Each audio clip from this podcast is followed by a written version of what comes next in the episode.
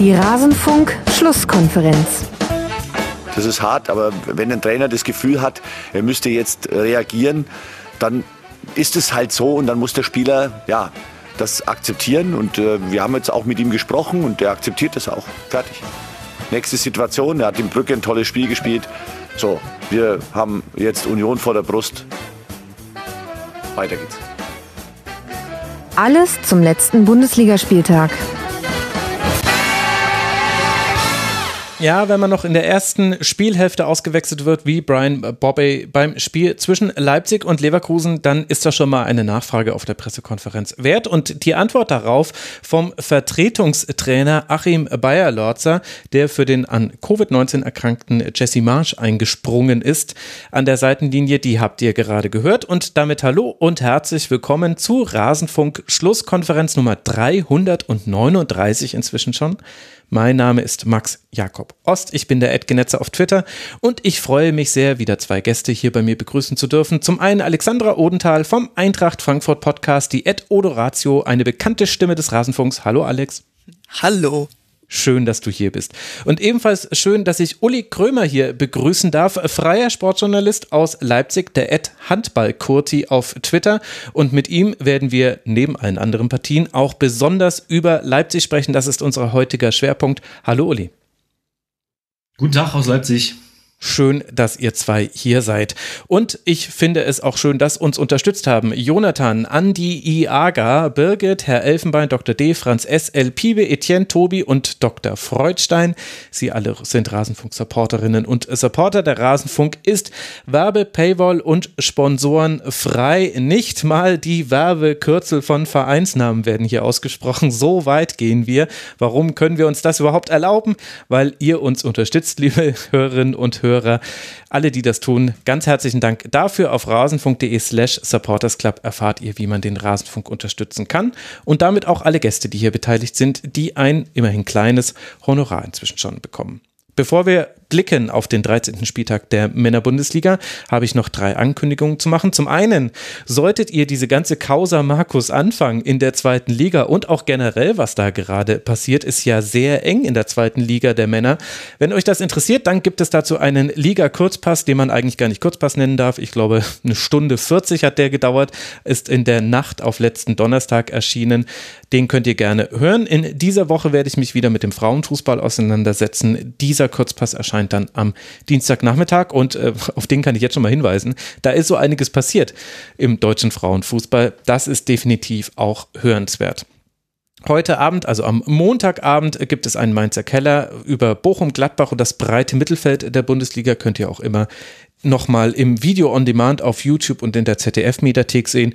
Und solltet ihr noch Weihnachtsgeschenke suchen, dann guckt doch unter kiosk.rasenfunk.de alles fair und äh, ökologisch nachhaltig produziert, soweit es möglich war und auch fair bezahlt und ihr unterstützt damit nicht nur uns, sondern auch all diejenigen, die da an der Produktionskette noch mit beteiligt sind.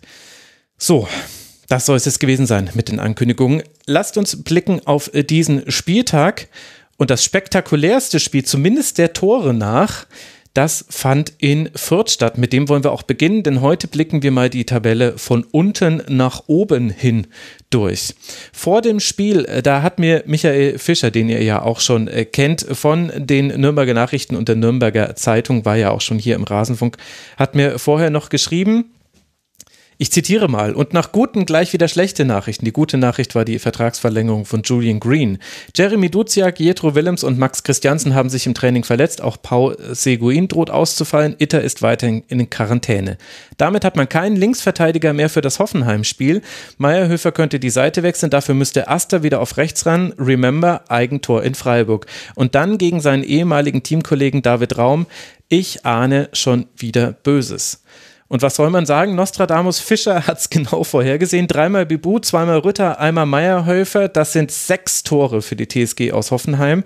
Leveling, Tillman und Hirgota treffen auch. So steht es dann am Ende 3 zu 6. Alex, in einem hochspektakulären Spiel, das aber halt auch sehr davon profitiert hat, dass Fehler passiert sind auf den angesprochenen Abwehrseiten, links wie rechts. Ja, aber auch super unglücklich für Fürth wie immer eigentlich, ne? Also du denkst dir, du denkst dir bei den Fürth-Spielen so, oh ja, so schlecht sieht's gar nicht aus.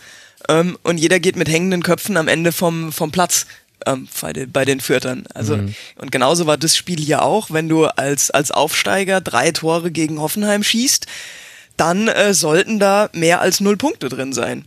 Ja, aber ähm, wenn man sich die Tore dann anschaut, wie sie gefallen sind, also ich glaube, es waren drei alleine dabei, die in die Schnittstelle zwischen Innenverteidigung und linker Außenverteidigung geschossen, äh, ge, ge, wo die Vorlage reingespielt wurde. Mhm. Da sind halt immer wieder die gleichen Sachen auch passiert. Und dann, ja, so leid es mir für Viert für Viert tut, dann, dann langt's einfach nicht. Phrasenschwein. Ja, Fürth so ein bisschen der Donald Duck der Bundesliga. Es geht irgendwie immer schief, aber er ist ein guter Kerl. Also jetzt Fürth jetzt einfach mal als Kerl dargestellt. Wenigstens tragen sie Hosen. Das ist dann vielleicht ein guter Unterschied zu Donald. Uli, wie haben dir die Fürther gefallen? Ja, am Anfang ganz gut. Ne? Das war ja zum Beispiel jetzt auch bei dem, bei dem Spiel in Leipzig so, als ich sie im, im Stadion gesehen habe. Ne? Die, die spielen ja oft ganz gute erste Hälften. Auch so äh, der, der Beginn war ja gut, ähm, gutes Gegenpressing. Hoffenheim war eigentlich einigermaßen überrumpelt, so die erste halbe Stunde, wenn ich das richtig gesehen habe. Und ähm, ja, dann, dann äh, passieren halt im Grunde diese naiven Fehler, ne, dass, dass, dass dann trotz der Führung eine Mannschaft so weit, so hoch steht, so weit aufgerückt ist und, und dann eben diese Räume Hoffenheim angeboten werden. Und da spekulieren die ja drauf. Ähm, ja, in, insofern dann, dann nahm das halt seinen Lauf. Ne, dann, aber ich würde sagen schon, äh, was, was das, was das äh, Gegenpressing angeht, also darauf, darauf lässt sich, lässt sich auf jeden Fall aufbauen. Und mir, mir tut da Stefan Leitl eigentlich schon ein bisschen leid, ähm, wie, er, wie er immer hofft. Und dann am Ende sitzt er ganz in sich gesunken auf der Trainerbank. Und ähm, ja, es, es ist halt immer das, wie Alex das schon sagte, immer das, das Gleiche äh, nach, jedem, nach jedem Spieltag wieder. Ne? Aber Jetzt mal auf Hoffenheimer Seite ist man ja unglaublich jetzt als neutraler ähm, Fußballzuseher irgendwie unfassbar begeistert von, von Jorginho Rüther, ne? was, wie der auf einmal auftritt. Mhm. Ich glaube, an den ersten drei Toren war äh, beteiligt. Ähm, toller, toller Schuss, ein Traumtor, tolle Vorlage. Also das, da ist, glaube ich, hat, hat Hoffenheim wieder so, so ein Spieler, der, der halt über die Vereinsgrenzen hinaus so begeistern kann ne, in, in der Liga. Wobei er sich da nicht viel gibt mit Bebu, ne? Also der ähm, ist, ist da, glaube ich, nicht, äh, nicht weit hinten dran und das ist dann halt schon auch ein Kracher, wenn du so eine über, über zwei Seiten kommende Offensive hast. Also macht halt schon Spaß beim Zugucken. Ja, aber hm. wie auch gesagt, ne, Fürth hat halt die Räume einfach angeboten. Ja, das ist auch genau das, wo ich so ein bisschen ja, ein einerseits, andererseits aus Sicht von Hoffenheim zu diesem Spiel irgendwie fahren möchte, weil klar, offensiv war das schön und kleiner Funfact zum Wunder, Wunder, wunderschönen Tor von Rütter, das war sein angeblich schwacher Fuß, mit dem er da den Ball ins Tor mhm. geschlänzt hat. Also ich glaube, dann kann man von beidfüßig sprechen. Ich weiß nicht, er nennt mich verrückt, aber ich habe das äh, gelesen, dass es halt schwächere Fuß gewesen sein soll und dachte mir, na, also wenn das schwach ist, dann weiß ich auch nicht. Also die Tore waren natürlich schön und die waren auch systematisch herausgespielt und wir hatten jetzt auch nicht den Chancenwucher, den man manchmal schon bei der TSG gesehen hat. Das hat ganz gut getan. Auch Rütter ist da zu nennen, der hat noch gegen Leipzig war das, glaube ich, eine Kopfballchance vergeben, wo er den, wo einfach das Timing überhaupt nicht gepasst hat. Jetzt in dieser Partie hat das viel, viel besser gemacht, auch wenn die Flanke ein bisschen anders noch war. Aber das war schon gut von seiner Seite. Aber auf der anderen Seite finde ich, Hoffenheim hat nicht nur diese drei Gegentreffer zugelassen, Hoffenheim hat es nicht nur zugelassen, dass man direkt nach Wiederanpfiff, ich glaube 21 Sekunden waren gespielt in der zweiten Spielhälfte, dann fällt das 2 zu 2 sondern man hat ja noch mehr Chancen zugelassen. Und ich finde, das ist schon ein andererseits zu den sechs Toren, die Hoffenheim gespielt hat, weil da hatte man auch wirklich sehr viel Platz. Also Meierhöfer und Aster, beide Flügel, ganz, ganz großes Problem. Und dann fügt sich das für mich wieder so ganz typisch ein, fast schon in die Saison von Hoffenheim. Denn genau so spielt die TSG diese Saison, wenn man jetzt mal das größere Bild macht. Von einem Spiel zum anderen völlig anders. Ich fand, dieser Auftritt in Fürth hatte zum Beispiel nichts mit dem Spiel gegen Leipzig zu tun. Oder wie siehst du das, Uli? Du wirst ja das Leipzig-Spiel genau verfolgt haben. Das habe ich geguckt. und genau, da hatte man ja über Akpobuma gerade, da hat er so toll verteidigt und eben auch äh, für Offensivaktionen gesorgt. Ne? Da hat RB ja äh, keine einzige richtige Torschance kreiert. Äh, Hoffenheim hat so stabil gestanden und das war natürlich jetzt ganz anders. Ich glaube, die, die Vierter hatten 16 Torschüsse. Ne? Also es war so Hoffenheim um die 20 jetzt, Fürth 16. Ähm, da haben die schon wieder unglaublich viel zugelassen und äh, ich würde mal behaupten, gegen andere Mannschaften äh, hätte, hätte Hoffenheim da wieder mehr Tore kassiert, dann wäre das wahrscheinlich irgendwie 6-6 ausgegangen oder so, dieses, dieses Spiel. Äh, also ja, das, das war wieder, wieder ein anderer Auftritt, was, was die Defensive angeht. Aber ich meine, solange sie sechs Tore schießen, kann man, kann man ja in einem Spiel gegen Fürth auch andere Akzente setzen und, und ähm, das offensiver angehen, ne? Von, von vornherein. Also insofern sind es schon unterschiedliche Spielansätze vielleicht auch einfach. Ja, gut, ich meine, das natürlich definitiv. Es kristallisieren sich auch so ein paar Schlüsselpersonalien raus. Also ich fand jetzt bei dem Spiel wieder Grillitsch äh, sehr auffällig, der sich wieder gegen den Ball in die Vierer beziehungsweise dann Fünferkette hat zurückfallen lassen. Mit Ball war er der Umschaltspieler und dann war es auch diesmal ein klares 4-3-3. Das hat man ja gar nicht immer bei Hoffenheim. Es spielen ja auch sehr gerne 4-2-3-1. Hat sicherlich auch damit zu tun, dass Andrej Kramaric nach seiner Kopfverletzung, die er bei der kroatischen Nationalmannschaft erlitten hat, nur zu einem Kurzeinsatz gekommen ist. Der wurde dann erst eingewechselt, hat gleich noch eine Vorlage geliefert. Klar, ist ja Andrej Kramaric. Aber das fand ich interessant zu sehen. Dieses 4-3-3, das hat eigentlich auch ganz gut funktioniert aber in der Rückwärtsbewegung wurde man schon immer wieder erwischt und und das, glaube ich, ist das Positive aus vierter Sicht. Ich habe mir ja hier vorgenommen, nicht immer dasselbe über die Spielvereinigung sagen zu wollen, sondern mir immer positive Dinge aufzuschreiben zum Spiel. Und ihr habt es ja auch schon angesprochen das Pressing von Fürth hat wirklich gut funktioniert. Und da war Hoffenheim aber auch ganz schön naiv, vor allem in der ersten halben Stunde. Die haben immer in, wieder in ihren eigenen defensiven Halbraum reingespielt. Und genau da hat Fürth den Zugriff gehabt. Genau da standen die aber auch die ganze Zeit. Es war jetzt nicht so, dass das eine Pressing-Falle war, sondern die ganze Zeit standen die Spieler so auf dem Feld, dass man gesehen hat, ja gut, also da wollen sie wahrscheinlich dann den Ball erwischen. Das heißt, wenn ihr das nicht wollt, dann Spielzeit über den Flügel raus müsste oder Spielzeit lang.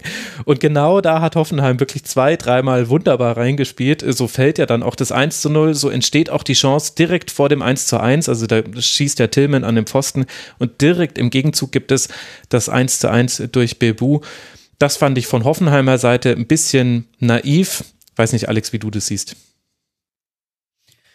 Um ehrlich zu sein, ist mir das, äh, ist mir das gar nicht so aufgefallen. Ähm, ich hab's, ich habe es in der Entstehung oder gerade im, im Aufbau, was du rausgesehen hast, äh, nicht so nicht so verfolgt, dass äh, dass ich das ja das wäre mir wäre mir nicht aufgefallen. Ähm, ich hätte eher vermutet, dass sie es im Anlaufen auch äh, so geschickt gemacht haben, dass sie immer wieder den den Zwang dahin gebracht hätten, ähm, über die Stellen zu spielen. Ja, also das stimmt schon auch. Also sie sind auch sehr gut angelaufen. Damit war Leitl auch zufrieden und das war eine der wenigen Sachen, mit denen er zufrieden war nach dem Spiel. Aber das, das hätte man ja. vielleicht, wenn ich mich da nochmal kurz einschalten darf, das hätte man natürlich in, in der Spielvorbereitung aus Hoffenheimer Sicht Leipzig.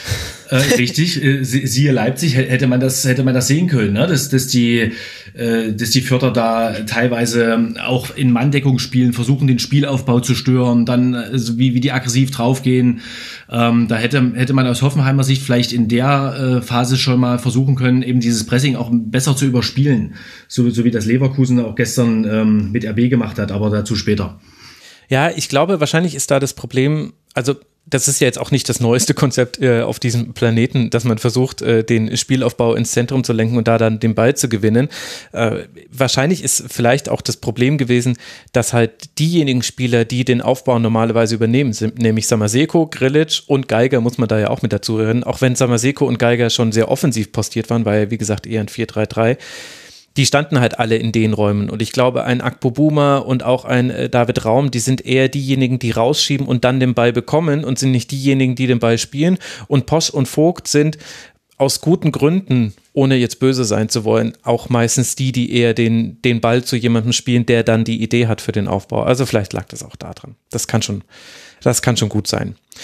Dann wollen wir das Spiel mal nicht zerreden. Es war ein unterhaltsames 6 zu 3, das Hoffenheim auf den fünften Tabellenplatz katapultiert, wobei man gleich dazu sagen muss, zwischen Tabellenplatz 5, also Europa League, und Tabellenplatz 12 also gar nichts dann quasi, liegen zwei Punkte Unterschied. Das heißt, mit den Tabellenplätzen kommen wir irgendwie nicht weiter. Das sagt wenig über die Leistungsstärke der Mannschaften aktuell aus.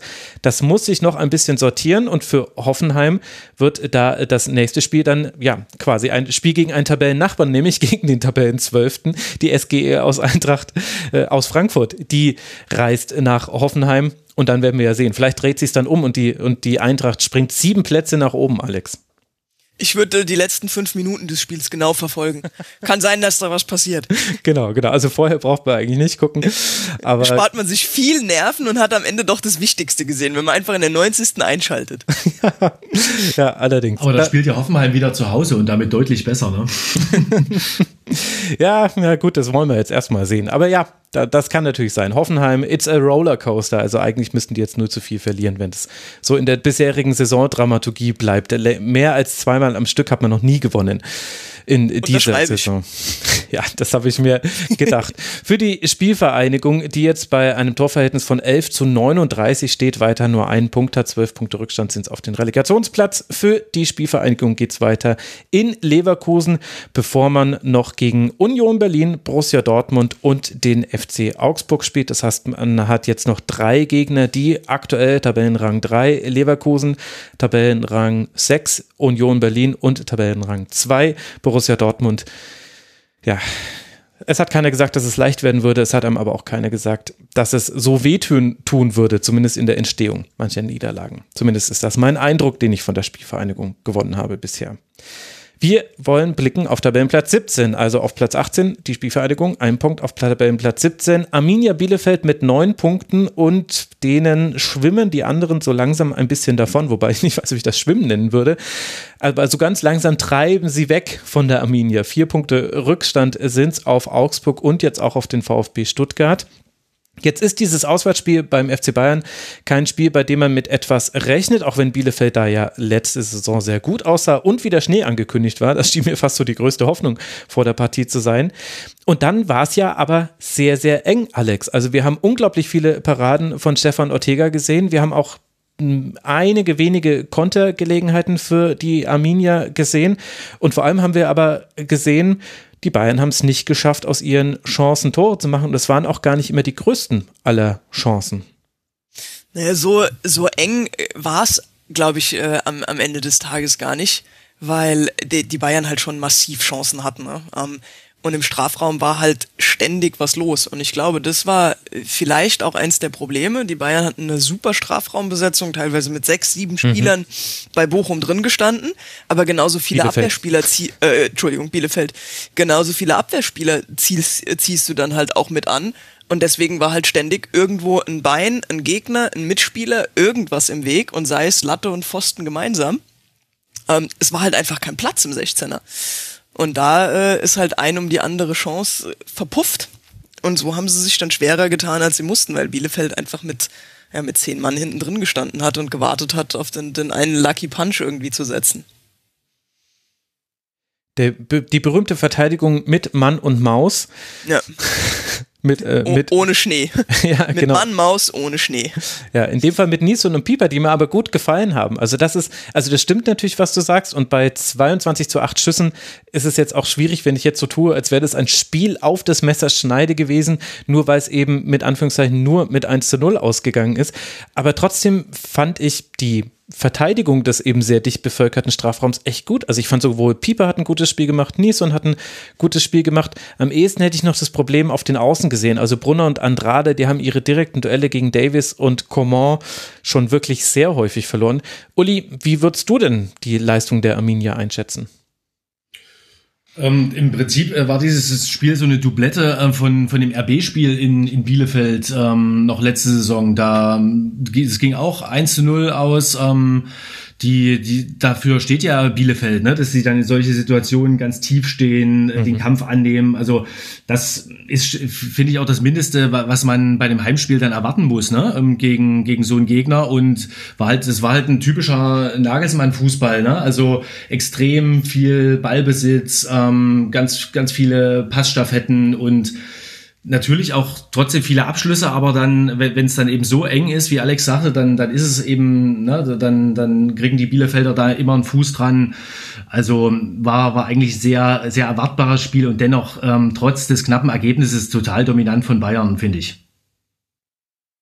Man hat ja auch äh, tatsächlich sehr wenige Torgelegenheiten zugelassen und das war so ein bisschen der Fokus nach dieser Partie, Alex, dass Julian Nagelsmann gesagt hat, endlich mal wieder zu Null gespielt. Es ist das erste zu Null seit, Uli weiß es, seit dem 1 zu 0 gegen Leipzig in der letzten Saison.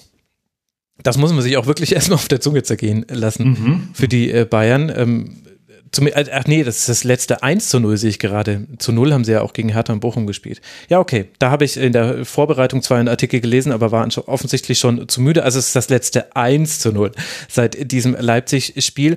Man hat auch äh, in der ersten Halbzeit null Torschüsse äh, zugelassen und auch in der zweiten Halbzeit keinen einzigen, der auf das Tor ging. Wobei ich nicht weiß, warum der eine von Vassi Jades da nicht gezählt wird. Ähm, aber gut, war anscheinend. Naja, die, das ist dann ja auch wirklich Glaubenpicker, äh, Traubenpickerei. Uli, ähm, Jetzt haben wir Upamecano und Hernandez in der Innenverteidigung gesehen. Gerade Upamecano kennst du noch sehr, sehr gut aus Leipzig und hatten das eben so als das große Thema, dass man unter anderem in Augsburg verliert, weil man Tore kassiert, dass man gegen Gladbach in einer völlig krassen Art und Weise mit 0 zu 5 äh, verliert und das auch in der Höhe so verdient ist. Wenn du jetzt Upamecano in so einem Spiel bei Bayern siehst, ist das der Upamecano, wie du ihn auch in Leipzig erlebt hast? Schon, man muss auch bei, bei RB sagen, ne, der wurde ja immer extrem glorifiziert, auch dieser Spieler, ne, ist ja, ist ja bei seinen Anlagen, bei seiner spektakulären Art und Weise des Abwehrspiels alles gerechtfertigt. Aber der hatte immer, äh, auch was seiner Jugend einfach geschuldet ist, äh, seiner fehlenden Erfahrung, hat er immer auch so Patzer, schlechte Spiele drin gehabt und das setzt sich eigentlich bei Bayern jetzt fort, ne, äh, ist in einigen Spielen Weltklasse und dann hast du immer mal wieder so ein, so ein schlechtes Spiel dabei, wo er vielleicht unkonzentriert ist, wo andere Dinge irgendwie im Vorfeld reinspielen und er sich dann auch mal schwächere Leistungen erlaubt und, und manchmal also grenzt das ja auch an, an echt Ausfälle. Also in, insofern setzt sich das noch fort. Ja, da, da muss er halt, obwohl er jetzt inzwischen ja Nationalmannschaft spielt und so, ne, da braucht er halt echt noch äh, Konstanz, um da wirklich so ein Weltklasse-Niveau äh, konstant einzuziehen. Ich glaube, die Alex erinnert sich auch noch gut an so ein Spiel, wo es viele Ausfälle gab gegen die Eintracht. Da hatte, da hatte Upamecano unter anderem mit Kostic ganz schön seine Probleme. Das war ja auch eine Niederlage. Wie ähm, würdest du denn das jetzt dann bewerten, Alex? Also wir wissen alle, dass das Jammern auf hohem Niveau ist, aber es ist halt auch Jammern. Und äh, ich glaube, wenn man es quasi dann löst, auch von diesem Spieltag, die, die Bayern spielen jetzt dann in Dortmund. Das ist das Spiel, auf das alle hinfiebern, auch weil die beiden sich abgesetzt haben an der Tabellenspitze. Bayern 31 Punkte, Dortmund 30 Punkte. Das heißt, es ist richtig eng da oben. Es wirkt schon so ein bisschen, als hätte Bayern gerade nicht seine beste Phase aus welchen Gründen auch immer. Da gibt es ja alles Mögliche.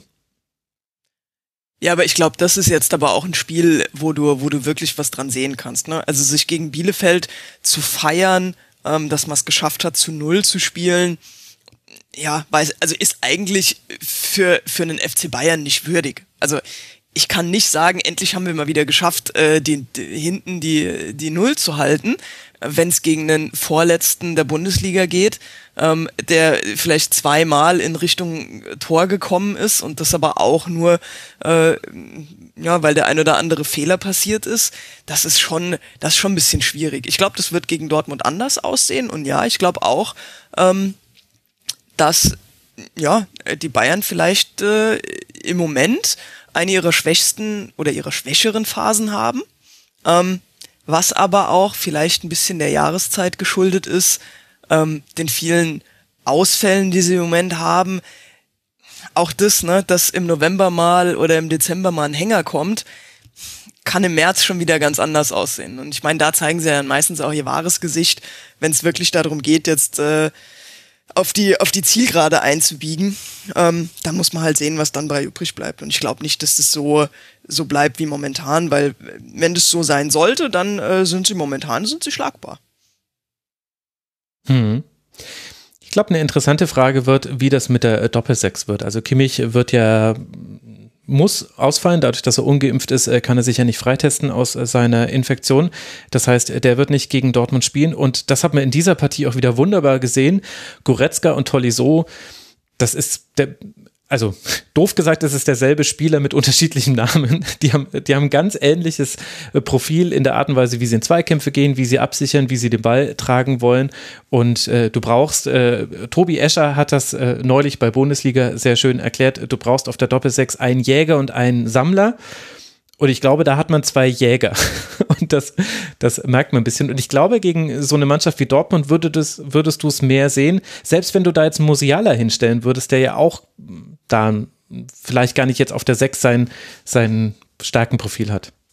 also für mich sind das alles keine Sechser, ne? Also ein Goretzka ist für mich mehr Achter wie Sechser, Tolisso genauso, Musiala ist eigentlich sogar Zehner, ne? Den du ja. mehr nach hinten ziehst. ja. Äh, und, und genauso spielen die Bayern aber auch. Dadurch kommen die ja dazu, dass sie auf einmal sechs, sieben, teilweise acht Leute im, im gegnerischen 16er drin haben, weil einfach beide Sechser mit nach vorne gehen ähm, und, und hinten ja, irgendjemand noch vielleicht so pseudomäßig die Absicherung mit übernimmt. Und das ist halt mit einem Kimmich was, was ganz anderes. Ähm, das kannst du dir in einem Spiel gegen Bielefeld erlauben dass du, dass du hinten nicht absicherst. Ähm, gegen Dortmund wird es ein bisschen schwieriger. Mhm. Da, da, muss ich aber für, für die Bayern meine Lanze brechen, äh, auch wenn mir das sonst fern liegt. aber was, äh, was jetzt gerade auch das Spiel gegen Ball angeht, auch gegen Bielefeld, fand ich, fand ich Bayern jetzt auch auf, äh, auf allen Positionen eigentlich ziemlich stark. Ne? Also das ist, äh, hab, da habe ich jetzt kein Problem gesehen gesagt, es ist Jammern auf hohem Niveau. Das stimmt schon. Also das Gegenpressing war besser und man hat auch letztlich viele Dinge in der Restverteidigung gelöst bekommen. Auf der anderen Seite finde ich, dass Bielefeld schon, also das hört sich paradox an, aber die haben ein gutes Spiel gemacht. Ich fand auch, dass dieses, äh, dass es so eng war, das hatte natürlich mit Ortega zu tun, der viele Paraden hatte und das hatte damit zu tun, dass die Bayern dann auch ein bisschen ja, also da Härte vor Präzision bei manchem Abschluss äh, gewählt haben. Aber es gab schon diese Umschaltsituation mit Okugawa, mit äh, Wimmer. Ich meine, zum Teil war es ja, Slapstick war es ja eher von Seiten von Bielefeld. Wenn sie mal eine Chance hatten, dann haben sie einen eigenen Mann angeschossen. Oder sind, ständig sind irgendwelche Spieler ausgerutscht, also bei beiden Mannschaften.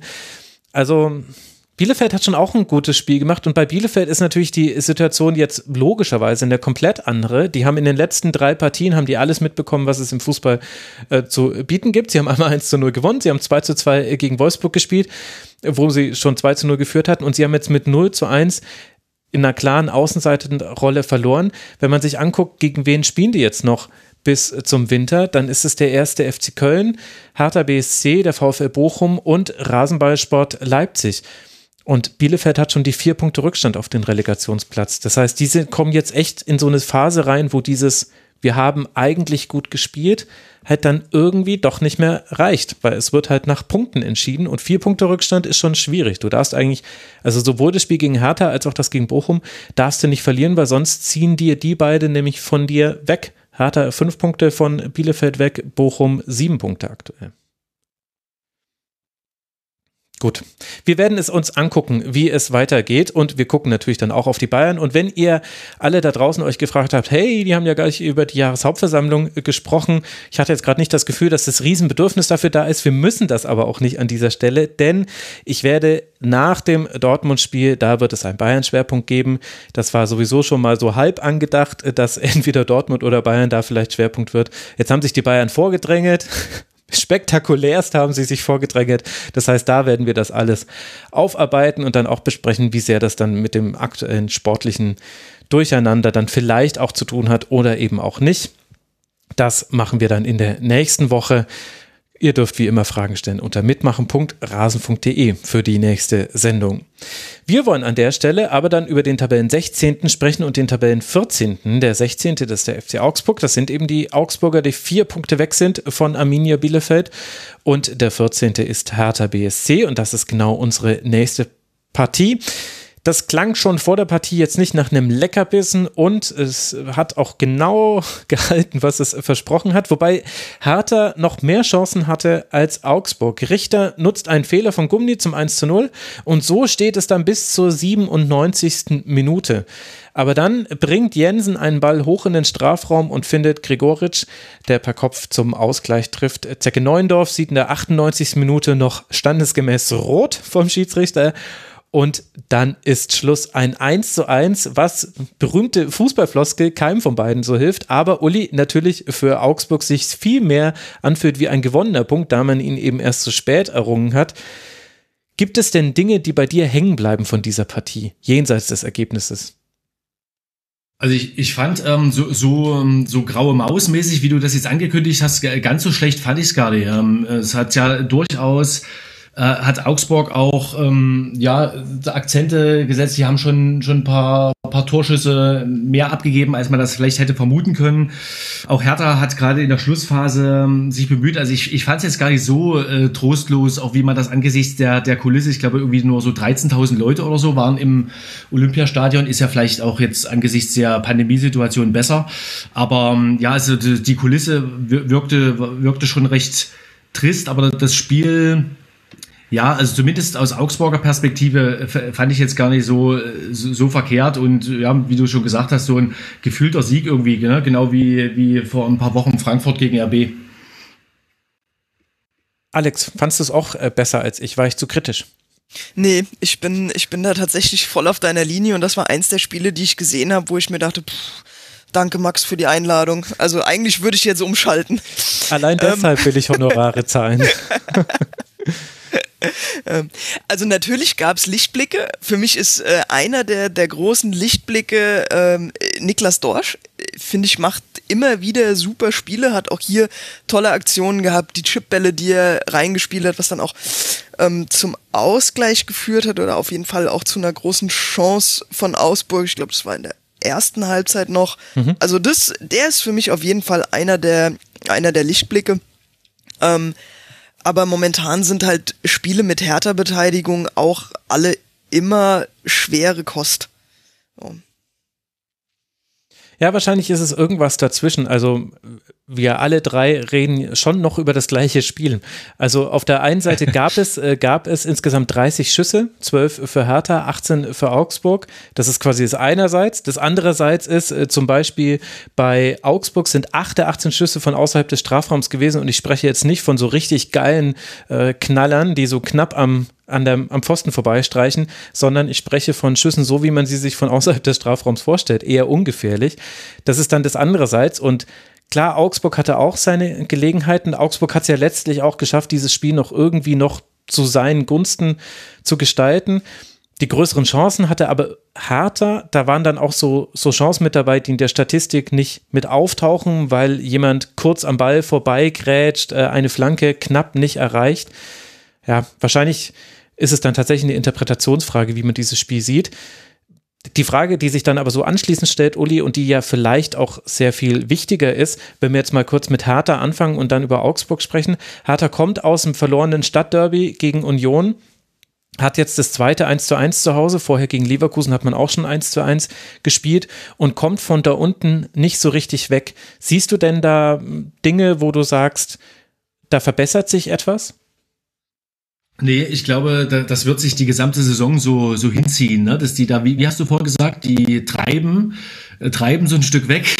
hast du bei, bei, auf Bielefeld gemünzt mhm. gesagt, ne? so, so wird das, äh, glaube ich, bei Hertha auch so bleiben, ne? weil, weil da einfach zu generell jetzt mal betrachtet, ne? ich glaube, zu vieles äh, nicht zusammenpasst. Es, es gibt da keine, keine klare, einheitliche Spielidee, es gibt keine klare, einheitliche ähm, Idee zu, der Zusammenstellung dieser Mannschaft es, äh, man, du hast im, im Gesamtverein, äh, hast du da vielleicht auch so ein Führungsproblem. Also ich glaube, ähm, das, das wird so, ähm, ja, so, geht eher so Richtung Relegationsrang Rang 16 mit Hertha, im, im, was die gesamte Saison angeht. Also ich, ich sehe da keine, keine, keine Entwicklung. Alex? gebe ich ihm vollkommen recht. Wobei ich noch nicht mal, noch nicht mal weiß, ob es äh, für die Relegation am Ende langt, weil da sehe ich hm. zum Beispiel Bochum, ähm, wo wir, wo wir eben drüber gesprochen haben. Ähm, oder auch Bielefeld, ne, mit äh, deutlich stärkeren Ansätzen. Auch gerade so was, was den Kampfeswillen angeht.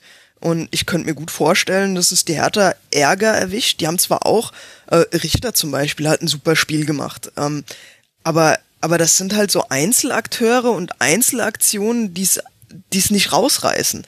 Und ähm, ja, wie auch gerade eben gesagt wurde, das, das greift alles nicht ineinander, da ist kein System erkennbar, da ist aber auch nicht irgendwie eine Mannschaft erkennbar. Also, da wurden Leute geholt wie, wie Boateng, die das irgendwie rumreißen sollten, weil sie es in der Vergangenheit schon mal gemacht haben. Die Pläne gehen alle nicht auf. Ja, und ich glaube, dass man sich am, am Saisonende schwerer tut, als, ähm, als man jetzt vielleicht, äh, ja, nee, eigentlich kann man es schon erkennen. Ne? Also, ja, ich, ich glaube, das, das nimmt kein gutes Ende und es wäre auch, äh, es auch nicht verdient. Hm. Ach, guck an, wer hätte gedacht, jetzt werde ich die Lanze für Hertha brechen. Das hätte man bei dieser Anmoderation auch nicht gedacht. Ich finde, ich finde, dass es schon Dinge gibt, die auch jetzt im Spiel gegen Augsburg gut äh, funktioniert haben und wo man sich, wo man drauf hoffen kann zumindest. Also Toro Nariga, dass der wieder da ist, das tut gut. Bei Niklas Stark bin ich hin und her gerissen. Der hat eigentlich sehr viele gute Aktionen gehabt, aber hatte auch in der Partie so zwei, drei Momente, wo er Fehler gemacht hat, um es mal so deutlich zu sagen. Aber vor allem offensiv, was ja wirklich ein Problem bei Hertha ist mit erst 13 Toren nach 13 Spielen. Da haben jetzt Ekelenkamp und Belfodil gespielt und dazu noch Richter. Und ich finde, Belfodil hatte gute Aktionen. Da kann man noch kritisieren, dass er das Tor nicht macht. Serda hatte wieder, war für mich wieder der, der beste Hartaner. Ich fand, dass Ekelenkamp aber auch seine Momente hatte. Der musste dann raus. Das fand ich fast ein bisschen schade. Wobei mit Jovetic kam dann auch jemand rein, der da noch Schwung bringen konnte. Also es war dann schon quasi ex post, konnte man das dann schon ganz gut erklären, diese Auswechslung.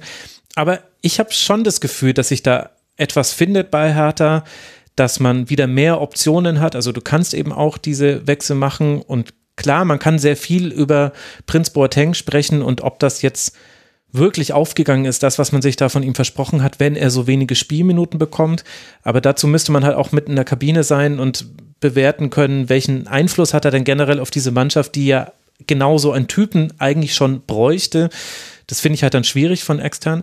Also ich finde schon, dass äh, bei der Hertha Dinge sich stabilisiert haben. Und auch wenn das Derby gegen Union nicht gut war, ist Union halt auch einfach unglaublich schwer zu besiegen, wenn du zurückliegst gegen Union. Und da ist halt einfach ein Fehler von Martin Dada passiert. Das war das 1 zu 0. Und dann ist noch ein Freak-Tor, muss man ehrlicherweise sagen, gefallen durch tausend Beine hindurch. Das war das 0 zu 2, haben wir in der letzten Woche alles besprochen. Also ich finde schon, dass sich da was stabilisiert. Und ich erwarte Hertha nicht auf Ewigkeiten da unten drin. Ich glaube, dass es keine schöne Saison werden wird und ich glaube auch nicht, dass man da jetzt mit riesen sieben Meilen Schritten sich entfernt. Aber die werden immer mal wieder ihre Punkte holen. Vor allem gegen die direkten Konkurrenten scheinen sie ja nicht äh, zu verlieren. Also das ist ja gerade das Pfund von Hertha gegen Bochum gewonnen, gegen äh, Kräuter Fürth gewonnen, jetzt gegen Augsburg gewonnen. Man spielt jetzt dann noch gegen Stuttgart, Bielefeld und Mainz. Mainz muss man ja da schon rausnehmen, also gegen Stuttgart und Bielefeld. Stuttgart ist Platz 15, Bielefeld ist Platz 17. Wenn du da in Anführungszeichen nur nicht verlierst, dann treibst du eben wie ein Stück Treibholz weg. Ja. Gegen Augsburg war aber unentschieden jetzt, weil du gerade hast gewonnen. Ach so, ja, stimmt. Nee, unentschieden, hast du recht. Ja, ja, ja verrückt. Äh, alles, was nicht Niederlage ist, ist in meinem Kopf dann schon gleich. Ähm, ja. bist, du, bist du in der 90. Minute gegangen? ja, genau. Ja, Den Stau vom Stadion vermeiden wolltest. Genau, genau. Äh, ja, ich bin auch äh, gespannt, was du dann später zu enttäuschenden Unentschieden von Eintracht Frankfurt sagst. Aber da kommen wir dann später noch dazu. Ja, und auf der anderen Seite bei Augsburg, finde ich, ist es fast ähnlich. Also bei Augsburg ist es halt sehr schade, aus Augsburger Sicht, dass man jetzt so eine komplett andere Innenverteidigung sehen musste, weil eben Joveleo wegen Corona in der Familie, also in seinem familiären Umfeld in Quarantäne musste und Oxford sich eine Muskelverletzung zugezogen hat. Das heißt, die beiden, die mit dafür verantwortlich waren, dass Augsburg gegen Bayern gewinnen konnte am letzten Spieltag, die haben jetzt gefehlt. Dafür hat äh, Winter, Frederik Winter, sein Startelfdebüt gegeben, hat es aber eigentlich ganz gut gemacht, fand ich. Der hatte sehr viele klärende Aktionen, ganz wenige Aussetzer. Aber du hattest halt den großen Fehler von Gumni, der aber halt auch kein Innenverteidiger eigentlich ist, also zumindest nicht in der Viererkette. In der Dreierkette kann er es rechts dann schon spielen. Also da ist es dann auch so ein einerseits, andererseits. Da, da tut er mir aber auch ein bisschen leid, weil der, der Fehler geht nicht zu 100% auf seine Kappe aus meiner Sicht. Da muss ein Gikiewicz ganz anders aus dem Tor kommen.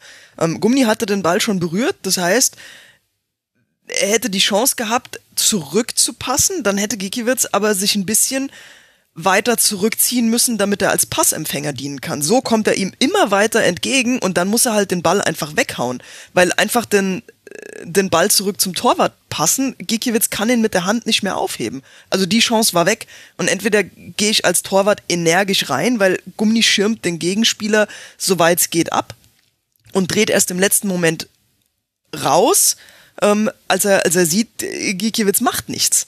Also für mich ist es fast eher ein Torwartfehler wie ein Ab äh, Abwehrfehler. Aber gut, am Ende tragen beide äh, da, dazu bei. Er verhält sich mit Sicherheit auch nicht vollkommen richtig, aber Gikiewicz bietet ihm nichts an oder nichts Klares an, was er in der Situation von seinem Abwehrspieler erwartet.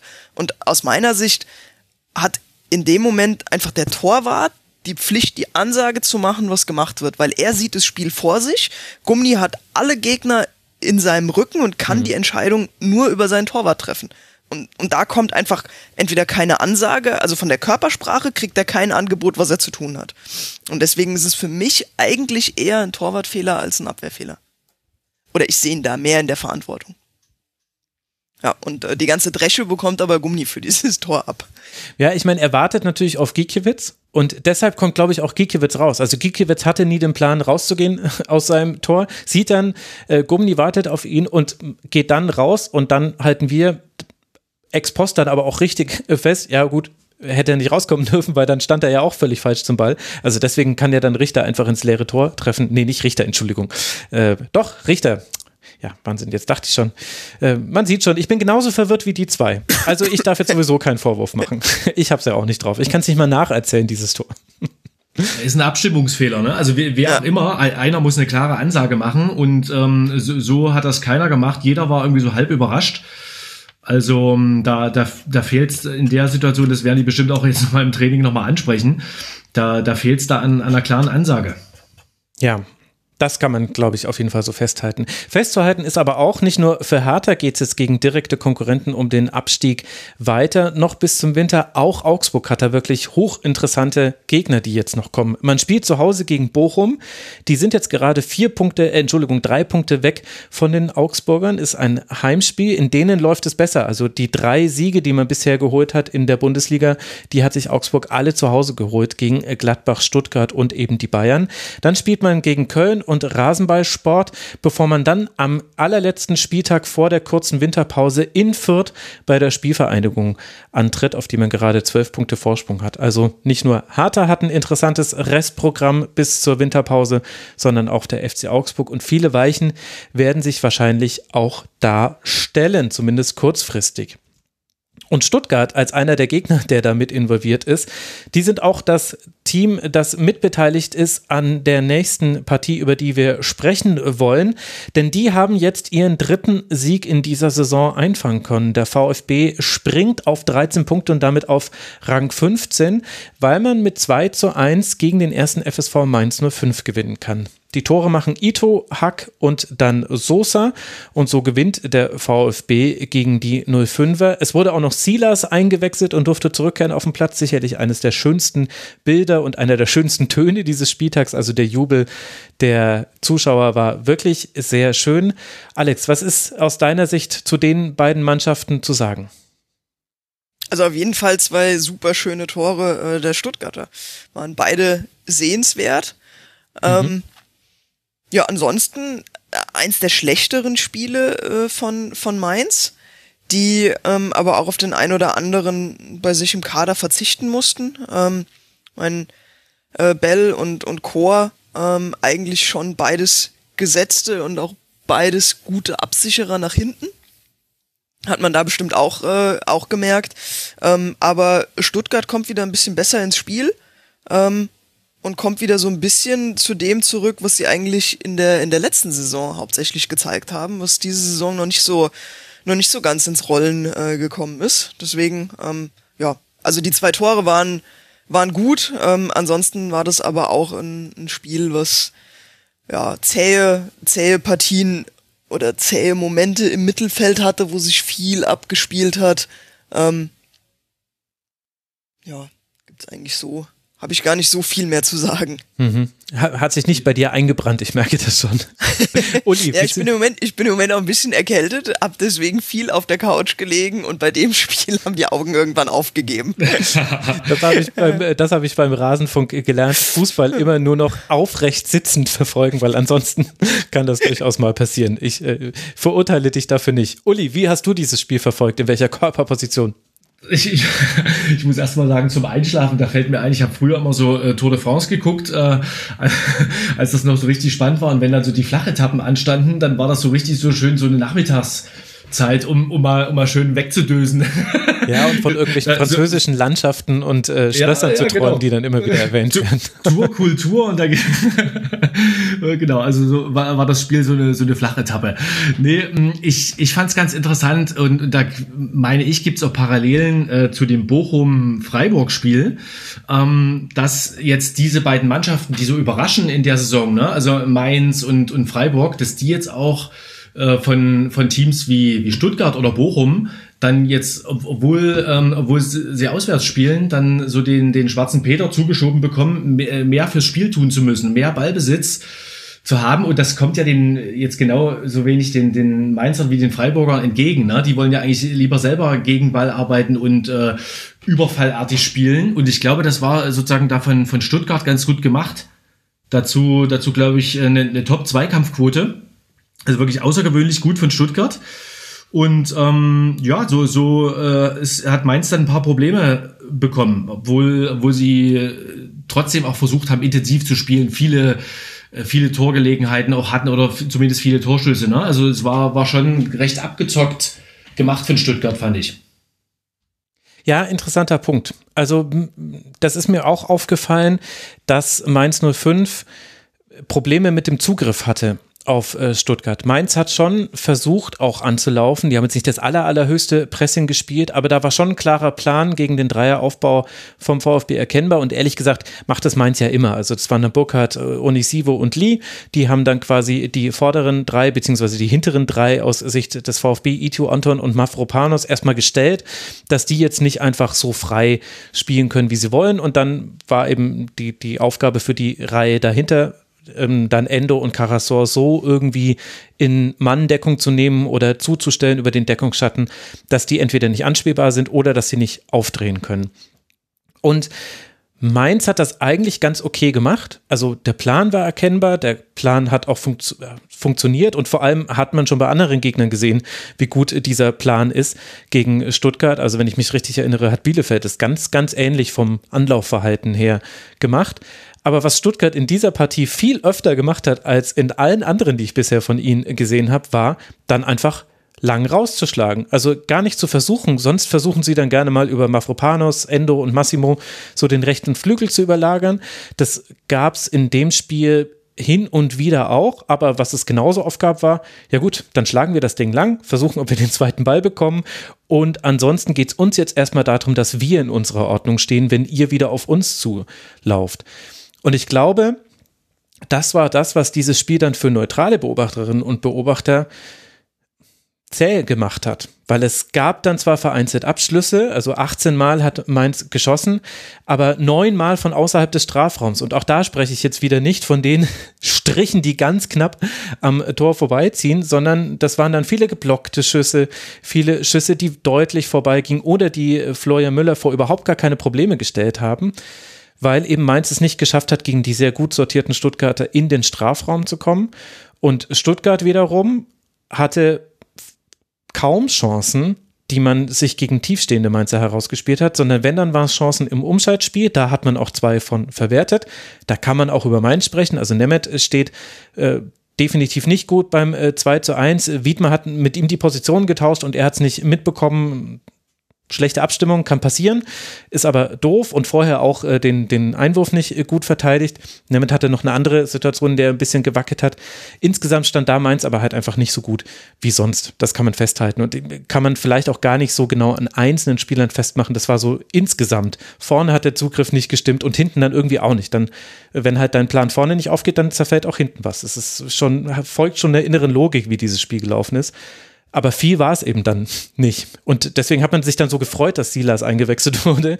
Äh, nicht nur, weil man sich für den Spieler freut, sondern da war auch dann richtig Stimmung im Stadion. Und dann wurde es, es wurde intensiv und es war ja auch hinten raus. Also ich meine, wir als Neutrale, wir können jetzt sagen, wie, äh, wie entspannt wir dieses Spiel verfolgt haben. Ich glaube, sowohl als Mainz-Fan als auch als VfB-Fan warst du da mh, hm, als dann Sosa in der 94. Minute den Ball an die Eckfahne legt und sagt so, ich sperre den jetzt erstmal frei, kommt mal bitte, werft mal alles auf mich drauf, was ihr habt, ich will erstmal sehen, ob ihr im Ball kommt, war schon spektakulär auf seine Art, war halt jetzt nicht torreich, dieses Spiel, trotz drei Treffern. Jetzt habe ich euch völlig platt geredet, es tut mir leid. Ich weiß auch gar nicht, woher das kam. Offenbar musste ich dann noch ein paar Dinge aufarbeiten. Du hattest ja auch äh, deutlich mehr Infos zum Spiel, als wir beizutragen haben. ja, in, spannend fand ich noch, das wurde aber gar nicht so sehr erörtert, nachdem, wie es ich gehört habe, den Vierfachwechsel den Bo Svensson in der 75. Minute gemacht hat. Also da kam Scholloy, Stach, Stöger und Ingwarzen. Also Stach und Stöger haben ja schon in der letzten Partie die, einmal das äh, Mittelfeld quasi ausgetauscht.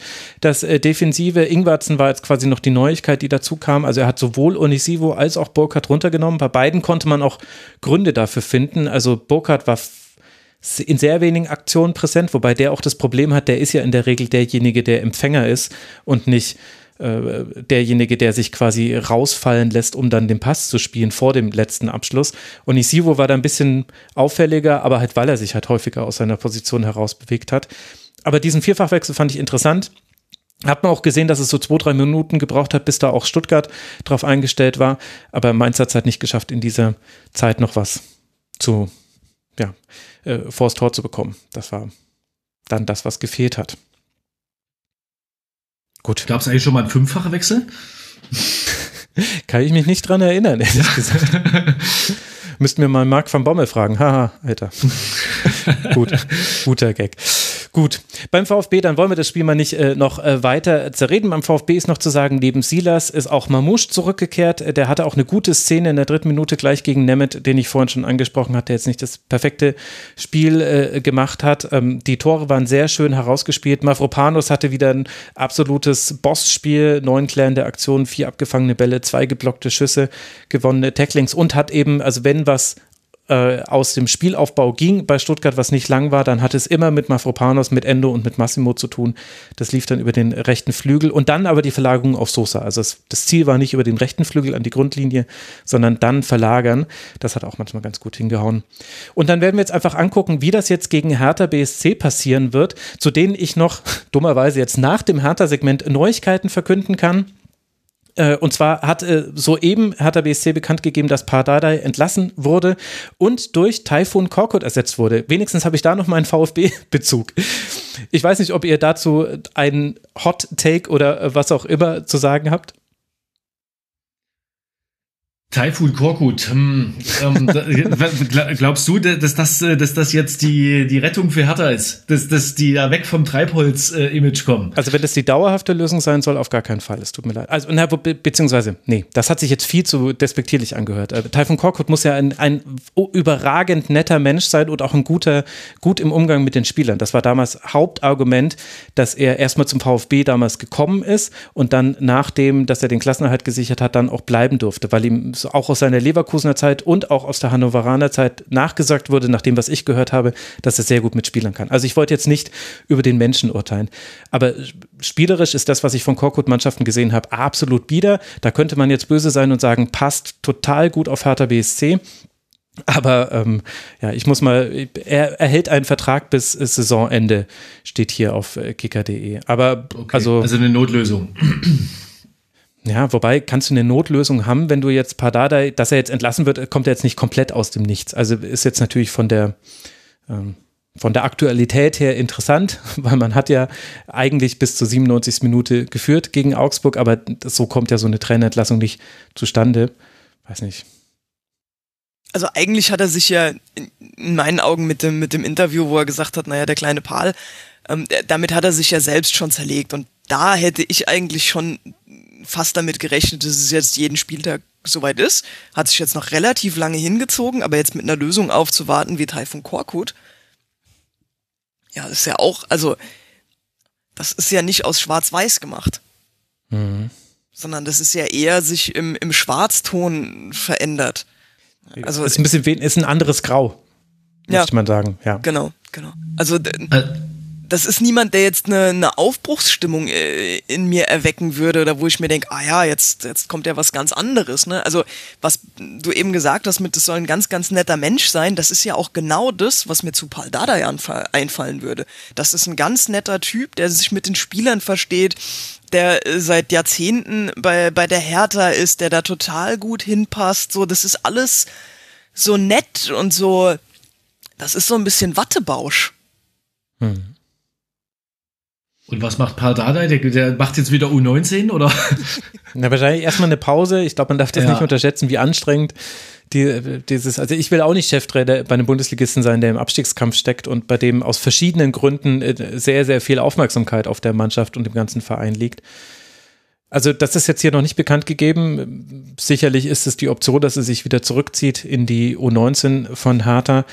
Korkut also ich weiß nicht, ob ich da jetzt un, ungerecht gegenüber Freddy Bobic bin, aber für mich ist das jetzt auch schon so wieder, also so wie es einen nie überrascht hat, Joachim Löw beim SC Freiburg und beim VfB Stuttgart im Stadion zu sehen, so überrascht es mich jetzt auch irgendwie nicht, dass der neue Trainer jemand ist, der schon mal beim VfB Stuttgart war, selbst wenn Bobic da gar nicht äh, mit in Verantwortung war. Irgendwie ist es, das ist eine nicht Fisch, nicht Fleisch-Lösung. Und ja, also ich bin, naja. Ja, das ist auch irgendwie äh, überhaupt keine, keine spannende Lösung, ne? Das ist so eine, ah ja, wir brauchen einen Trainer, dann gucken wir uns mal die vergangenen Bundesliga-Trainer an und nehmen einen, der davon frei verfügbar ist. Das ist so ein, ja, so ein, so ein No-Brainer, ne? So, ja, der hat schon mal in der Bundesliga trainiert, aber wie, wie du schon sagst, das ist nicht Fisch, nicht Fleisch, das ist, ja. Klingt erstmal nach so einer Buddy-Lösung, ne? Man kennt sich, hm. Ich meine, da muss erstmal. Er war verfügbar. Man muss ja auch nichts dagegen sprechen. Also man weiß ja auch mhm. dann, was man bekommt, aber also ich glaube. Ja, aber dann kannst du auch Paul Dardai behalten, ne? Also ja, genau. Beziehungsweise, wenn du, ich meine, ihm geht's natürlich um das Stabilisierende. Also wir reden uns jetzt natürlich auch leicht, weil, äh, äh also ich kann jetzt hier sagen, holt doch Domenico Tedesco, was, wobei ich weiß gar nicht, ob der verfügbar ist, oder holt Sandro Schwarz oder holt jemanden, wo man quasi ein Konzept mit verbindet oder seid schneller als Werder Bremen und holt euch Ole Warner. Aber äh, dann kann Hertha BSC völlig zu Recht sagen, ja, da weißt du aber nicht, ob das innerhalb einer laufenden Saison funktioniert und wir sind gerade einen Punkt vom Relegationsplatz entfernt und äh, Gäste im Rasenfunk haben uns schon prophezeit, wir, wir werden vielleicht sogar direkt absteigen. Also das stimmt natürlich schon auch. Also das stabilisierende Element, das man sich von Korkut verspricht, das hat er zumindest schon nachgewiesen, dass er das hat. Und das muss ja dann die erste, die erste Aufgabe sein, Hertha zu stabilisieren. Dass man eben, so wie ich schon es erkannt haben möchte, dass man so langsam von den anderen wegtreibt. Gar nicht so sehr, weil man überragend ist, sondern weil man einfach weniger schlecht ist als die anderen da unten. Naja, aber die, die Mannschaft war jetzt nicht vollkommen verunsichert. Ne? Also man kann ja jetzt nicht sagen, äh, dass die dass sie jetzt irgendwie vier, fünf Gegentore bekommen haben und da die defensive Stabilität vollkommen fehlt oder so. Ne? Also es, es geht ja, es geht ja eher um, um offensive Akzente auch. Also ja, ist, ist, wie Alex schon sagte, es ist jetzt keine, keine Lösung, die irgendwie Aufbruchstimmung in der Hauptstadt verursachen würde. Ja, vermutlich. Also ich habe Twitter noch nicht gecheckt, aber ich gehe mal davon aus. Ja, vor allen Dingen, das ist ja jetzt auch nicht so derjenige, keine Ahnung, wenn du jetzt irgendwie Friedhelm Funkel oder so holst, wo du sagst, jetzt holen wir auf jeden Fall einen, mit dem wir den Abstieg verhindern oder mit dem wir, wenn es in eine Relegation kommen sollte, äh, der bekannt dafür ist, dass er dass er sowas verhindern kann oder der, wenn es dann passiert, auf jeden Fall den direkten Wiederaufstieg schafft oder was auch immer. Das ist ja, das ist ja jetzt auch nicht so jemand, ja, der, der bekannt dafür ist, jetzt eine Mannschaft vom Abstieg zu retten. Das ist aber auch niemand, dem ich zutrauen würde, aus der Hertha eine Mannschaft zu machen, die in der Rückrunde äh, um den einstelligen Tabellenplatz mitspielt. Also das ist weder das eine noch das andere. Wobei wir wieder bei Fisch und Fleisch sind. Ich glaube, das ist eine gute Zusammenfassung mit dem nicht Fisch, nicht Fleisch. Ich meine, es ist ja jetzt die erste Personalie, die so richtig deutlich die Handschrift oder die Ziele von Freddy Bobic trägt. Ich denke, das kann man schon so sagen. Passt es zu ihm deiner Erfahrung nach, Alex? Nee. Nee, überhaupt nicht. Also, ich meine, wenn du das mal vergleichst mit äh, hat jetzt nicht so viele Trainerentscheidungen bei der Eintracht treffen müssen, ne? aber ähm, nach Kovac mit, mit Hütter zu spielen, mhm. ist halt eine andere Sache, wie Pal Dardai durch Taifun Korku zu ersetzen. Das und ich glaube auch nicht, dass das die Ziele von Freddy Bobic widerspiegelt. Ich weiß nicht, was er sich, was er sich da denkt. Also ich würde halt in ihm jemanden oder das ist halt das, was ich in ihm bei der Eintracht gesehen habe. Ne? Jemand, der gekommen ist nach einer Ära, äh, die geprägt war von äh, einer zementierten Bundesliga und die Eintracht hat eh keine Chance nach oben zu kommen und dann kommt jemand, der tatsächlich diese Aufbruchsstimmung entzündet und irgendwie sagt, ja, warum denn nicht? Probieren wir es doch. Also wird wahrscheinlich nicht oft klappen, aber vielleicht klappt's ja doch mal. Und das war halt was, was hier in Frankfurt äh, die Leute auch hören wollten und gebraucht haben und was funktioniert hat. Und ich glaube, sowas in Berlin ist es halt eher andersrum, ne? dass die ganze Zeit vom Big City Club gesprochen wird und von den Riesenzielen und aber nichts gemacht wird. Und dann macht er halt wiederum das Gegenteil davon und bringt halt Typhoon Korkut. Das ist halt niemand, der, der große Ziele unterfüttert. Ja, wobei das mit dem Big City Club, das ist natürlich auch so eine, ein großer Unterschied zwischen Außen- und Eigenwahrnehmung. Wobei dieser grundsätzliche Wechsel, also als du jetzt gerade, äh, du hast ja Herbert Bruchhagen quasi paraphrasiert, im ja. Gegensatz zu Freddy Bobic, äh, das kann man schon ganz ehrlich mit Michael Preetz auch machen der auch immer versucht hat, durch die Blume zu sagen, Leute, mehr geht halt leider nicht. Es tut mir leid. Wir, wir, wir können halt nur diesen Fußball spielen und so weiter und so fort. Vielleicht spricht es dafür, dass Freddy Bobic mehr Zeit braucht für die große Lösung. Kann ja natürlich auch so sein. Jetzt kurzfristig ist es ein bisschen aus neutraler Sicht ähm, enttäuschend, ohne, ohne, wie gesagt, ich will Typhon Korkut überhaupt nicht zu nahe treten. Vielleicht überrascht er mich auch und dann bin ich der allererste, der sagt, ich lag völlig falsch und er lässt einen richtig tollen Fußball spielen. Ich würde es mir wünschen, weil ich muss ja die Spiele alle sehen. Ich würde auch sagen, Handschrift ist vielleicht zu viel gesagt, ne, weil du sagtest, äh, der die Handschrift von Freddy Bobic trägt. Klar war das jetzt seine Entscheidung, aber um, ähm, es, es ist ja trotzdem, bleibt ja eine Notlösung, also eher eine Interimslösung. Ne? Mhm. Bevor es dann eine Lösung gibt, wenn, wenn denn alles gut geht und Hertha dann auch erste Liga spielt, ähm, die dann die Handschrift trägt. Also vielleicht hat er sich erinnert an, an Stuttgart, ähm, wann war das, 2018 oder so, ne? Als mhm, genau. Korkut da übernommen hat und, und dann haben die 30 Punkte oder so geholt.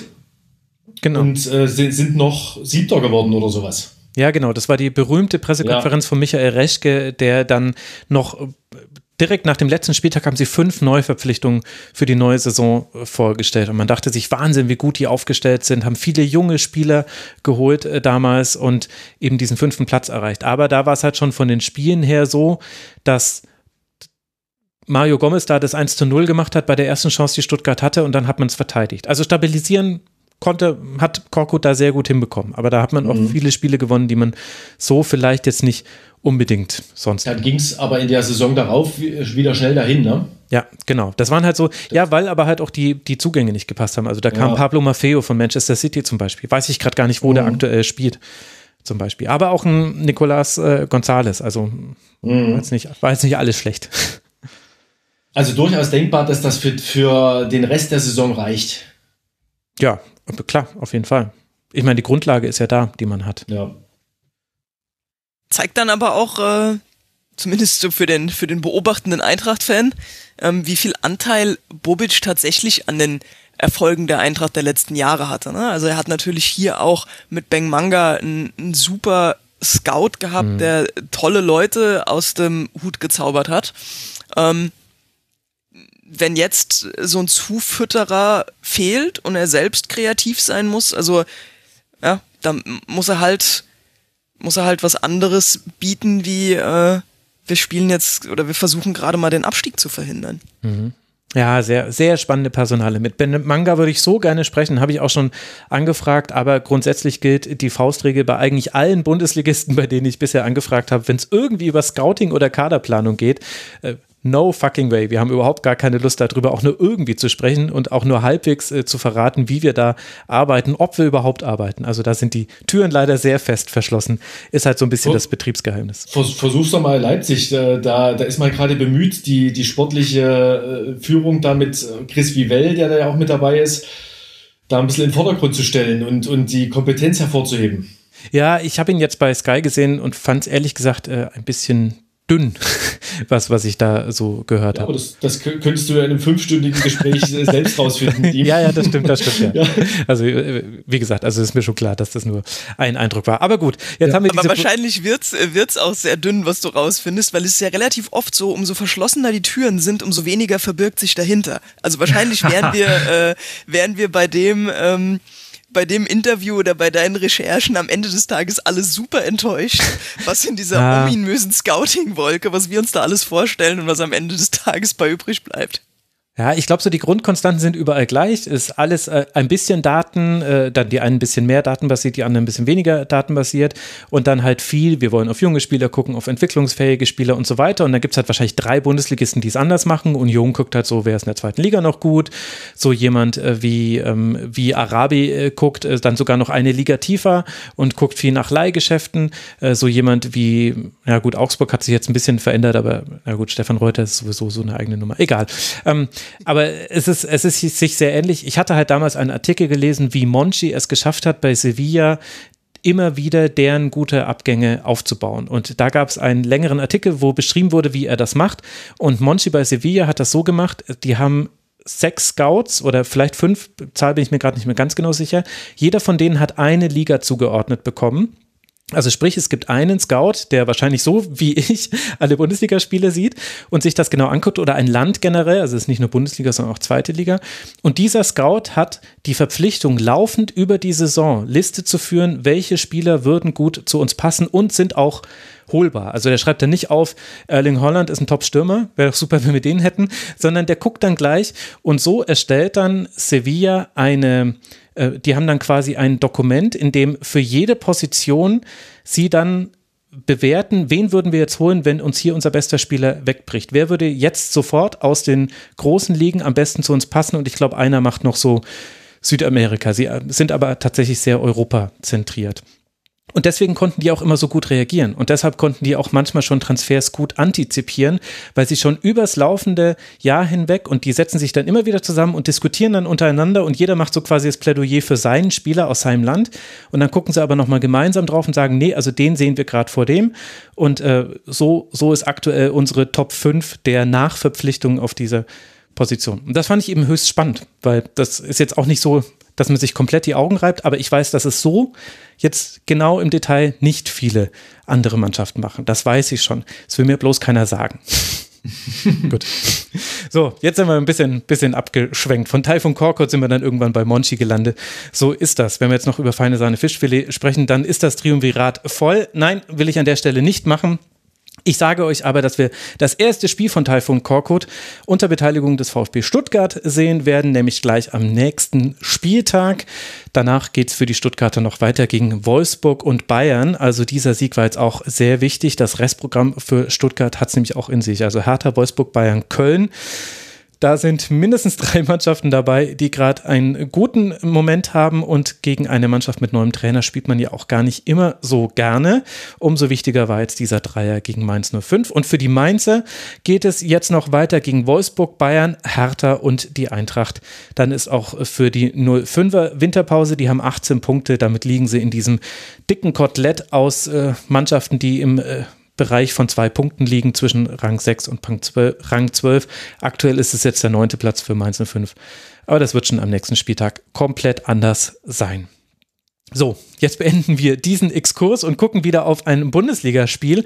Und wir schauen auf ein Spiel vom SC Freiburg beim VfL Bochum. Da hat Christian Streich nach dem Spiel gesagt, dass Freiburg dieses Spiel niemals hätte verlieren dürfen. Haben, haben sie aber halt getan. Das ist dann schlecht.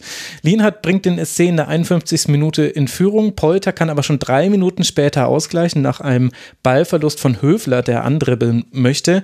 Und in der 82. Minute denkt sich Milos Pantovic aus 66 60 Metern habe ich es jetzt schon gemacht. Ich probiere es jetzt auch aus 45 Metern und trifft nach einer kuriosen Szene über den herausgeeilten Flecken ins leere Tor. Und das ist dann der Siegtreffer.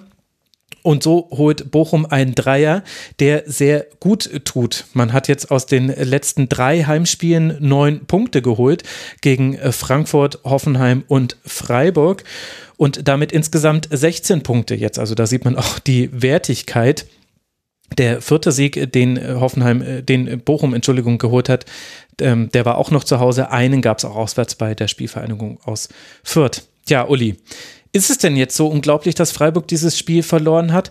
Oder hängt vielleicht auch das eine mit dem anderen zusammen? Also man kann ja auch sagen, Riemann hat Bochum diesen Dreier gerettet.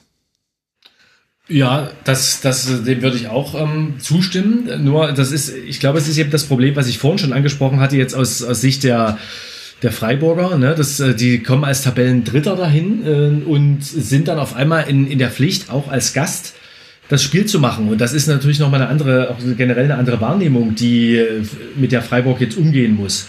Mhm. Und ähm, wenn, wenn man, ja, wenn man auch die Gelegenheiten sieht, die Dominanz, äh, dann hätte natürlich, wäre, wäre eigentlich Freiburg der verdientere Sieger gewesen. Aber genau äh, für, für Bochum gilt das Gleiche, würde ich mal sagen, wie für, für den VfB Stuttgart. Ähm, die haben, aus, haben halt sehr kompakt verteidigt und haben dann eben mit, mit ein paar langen Bällen ihre Konter gut gefahren, war, haben, haben da ihre, ihre, die Räume, die die Freiburger dann auch angeboten haben, gut genutzt. Also ich, ähm, natürlich ist das, ist das ein Underdog-Sieg, aber ähm, ja, letztlich so mit dem, mit dem Punch, den, den Bochum dann auch in der Schlussphase nochmal hatte, ist, geht das auch in Ordnung. Aber äh, klar, wenn, wenn man sich die, die Daten des Spiels anguckt, muss, äh, da darf Freiburg zumindest nicht verlieren. Aber man kassiert hat zum Beispiel auch den Ausgleich, Alex. Das war so den Gedankengang, den ich dazu hatte. Du gehst nach einer Standardsituation mit 1 zu 0 in Führung und das ist jetzt auch eine Führung, die wie man immer so schön sagt, in Ordnung geht, so nach den Spielanteilen, ja, dann darfst du aber halt nicht in der 54. Minute äh, den Gegner dazu einladen, einen tiefen Pass hinter deine Kette zu spielen und dann kassierst du halt direkt das 1 zu 1. Damit machst du dir halt auch den Aufwand der vorherigen Minuten zunichte. Ja, vor allen Dingen, weil ja sämtliche Offensivaktionen ins Leere gelaufen sind. So. Und dann kommt so eine wirklich schlecht verteidigte Ecke daher, wo äh, keiner der Bochumer irgendwie mit nach oben steigt.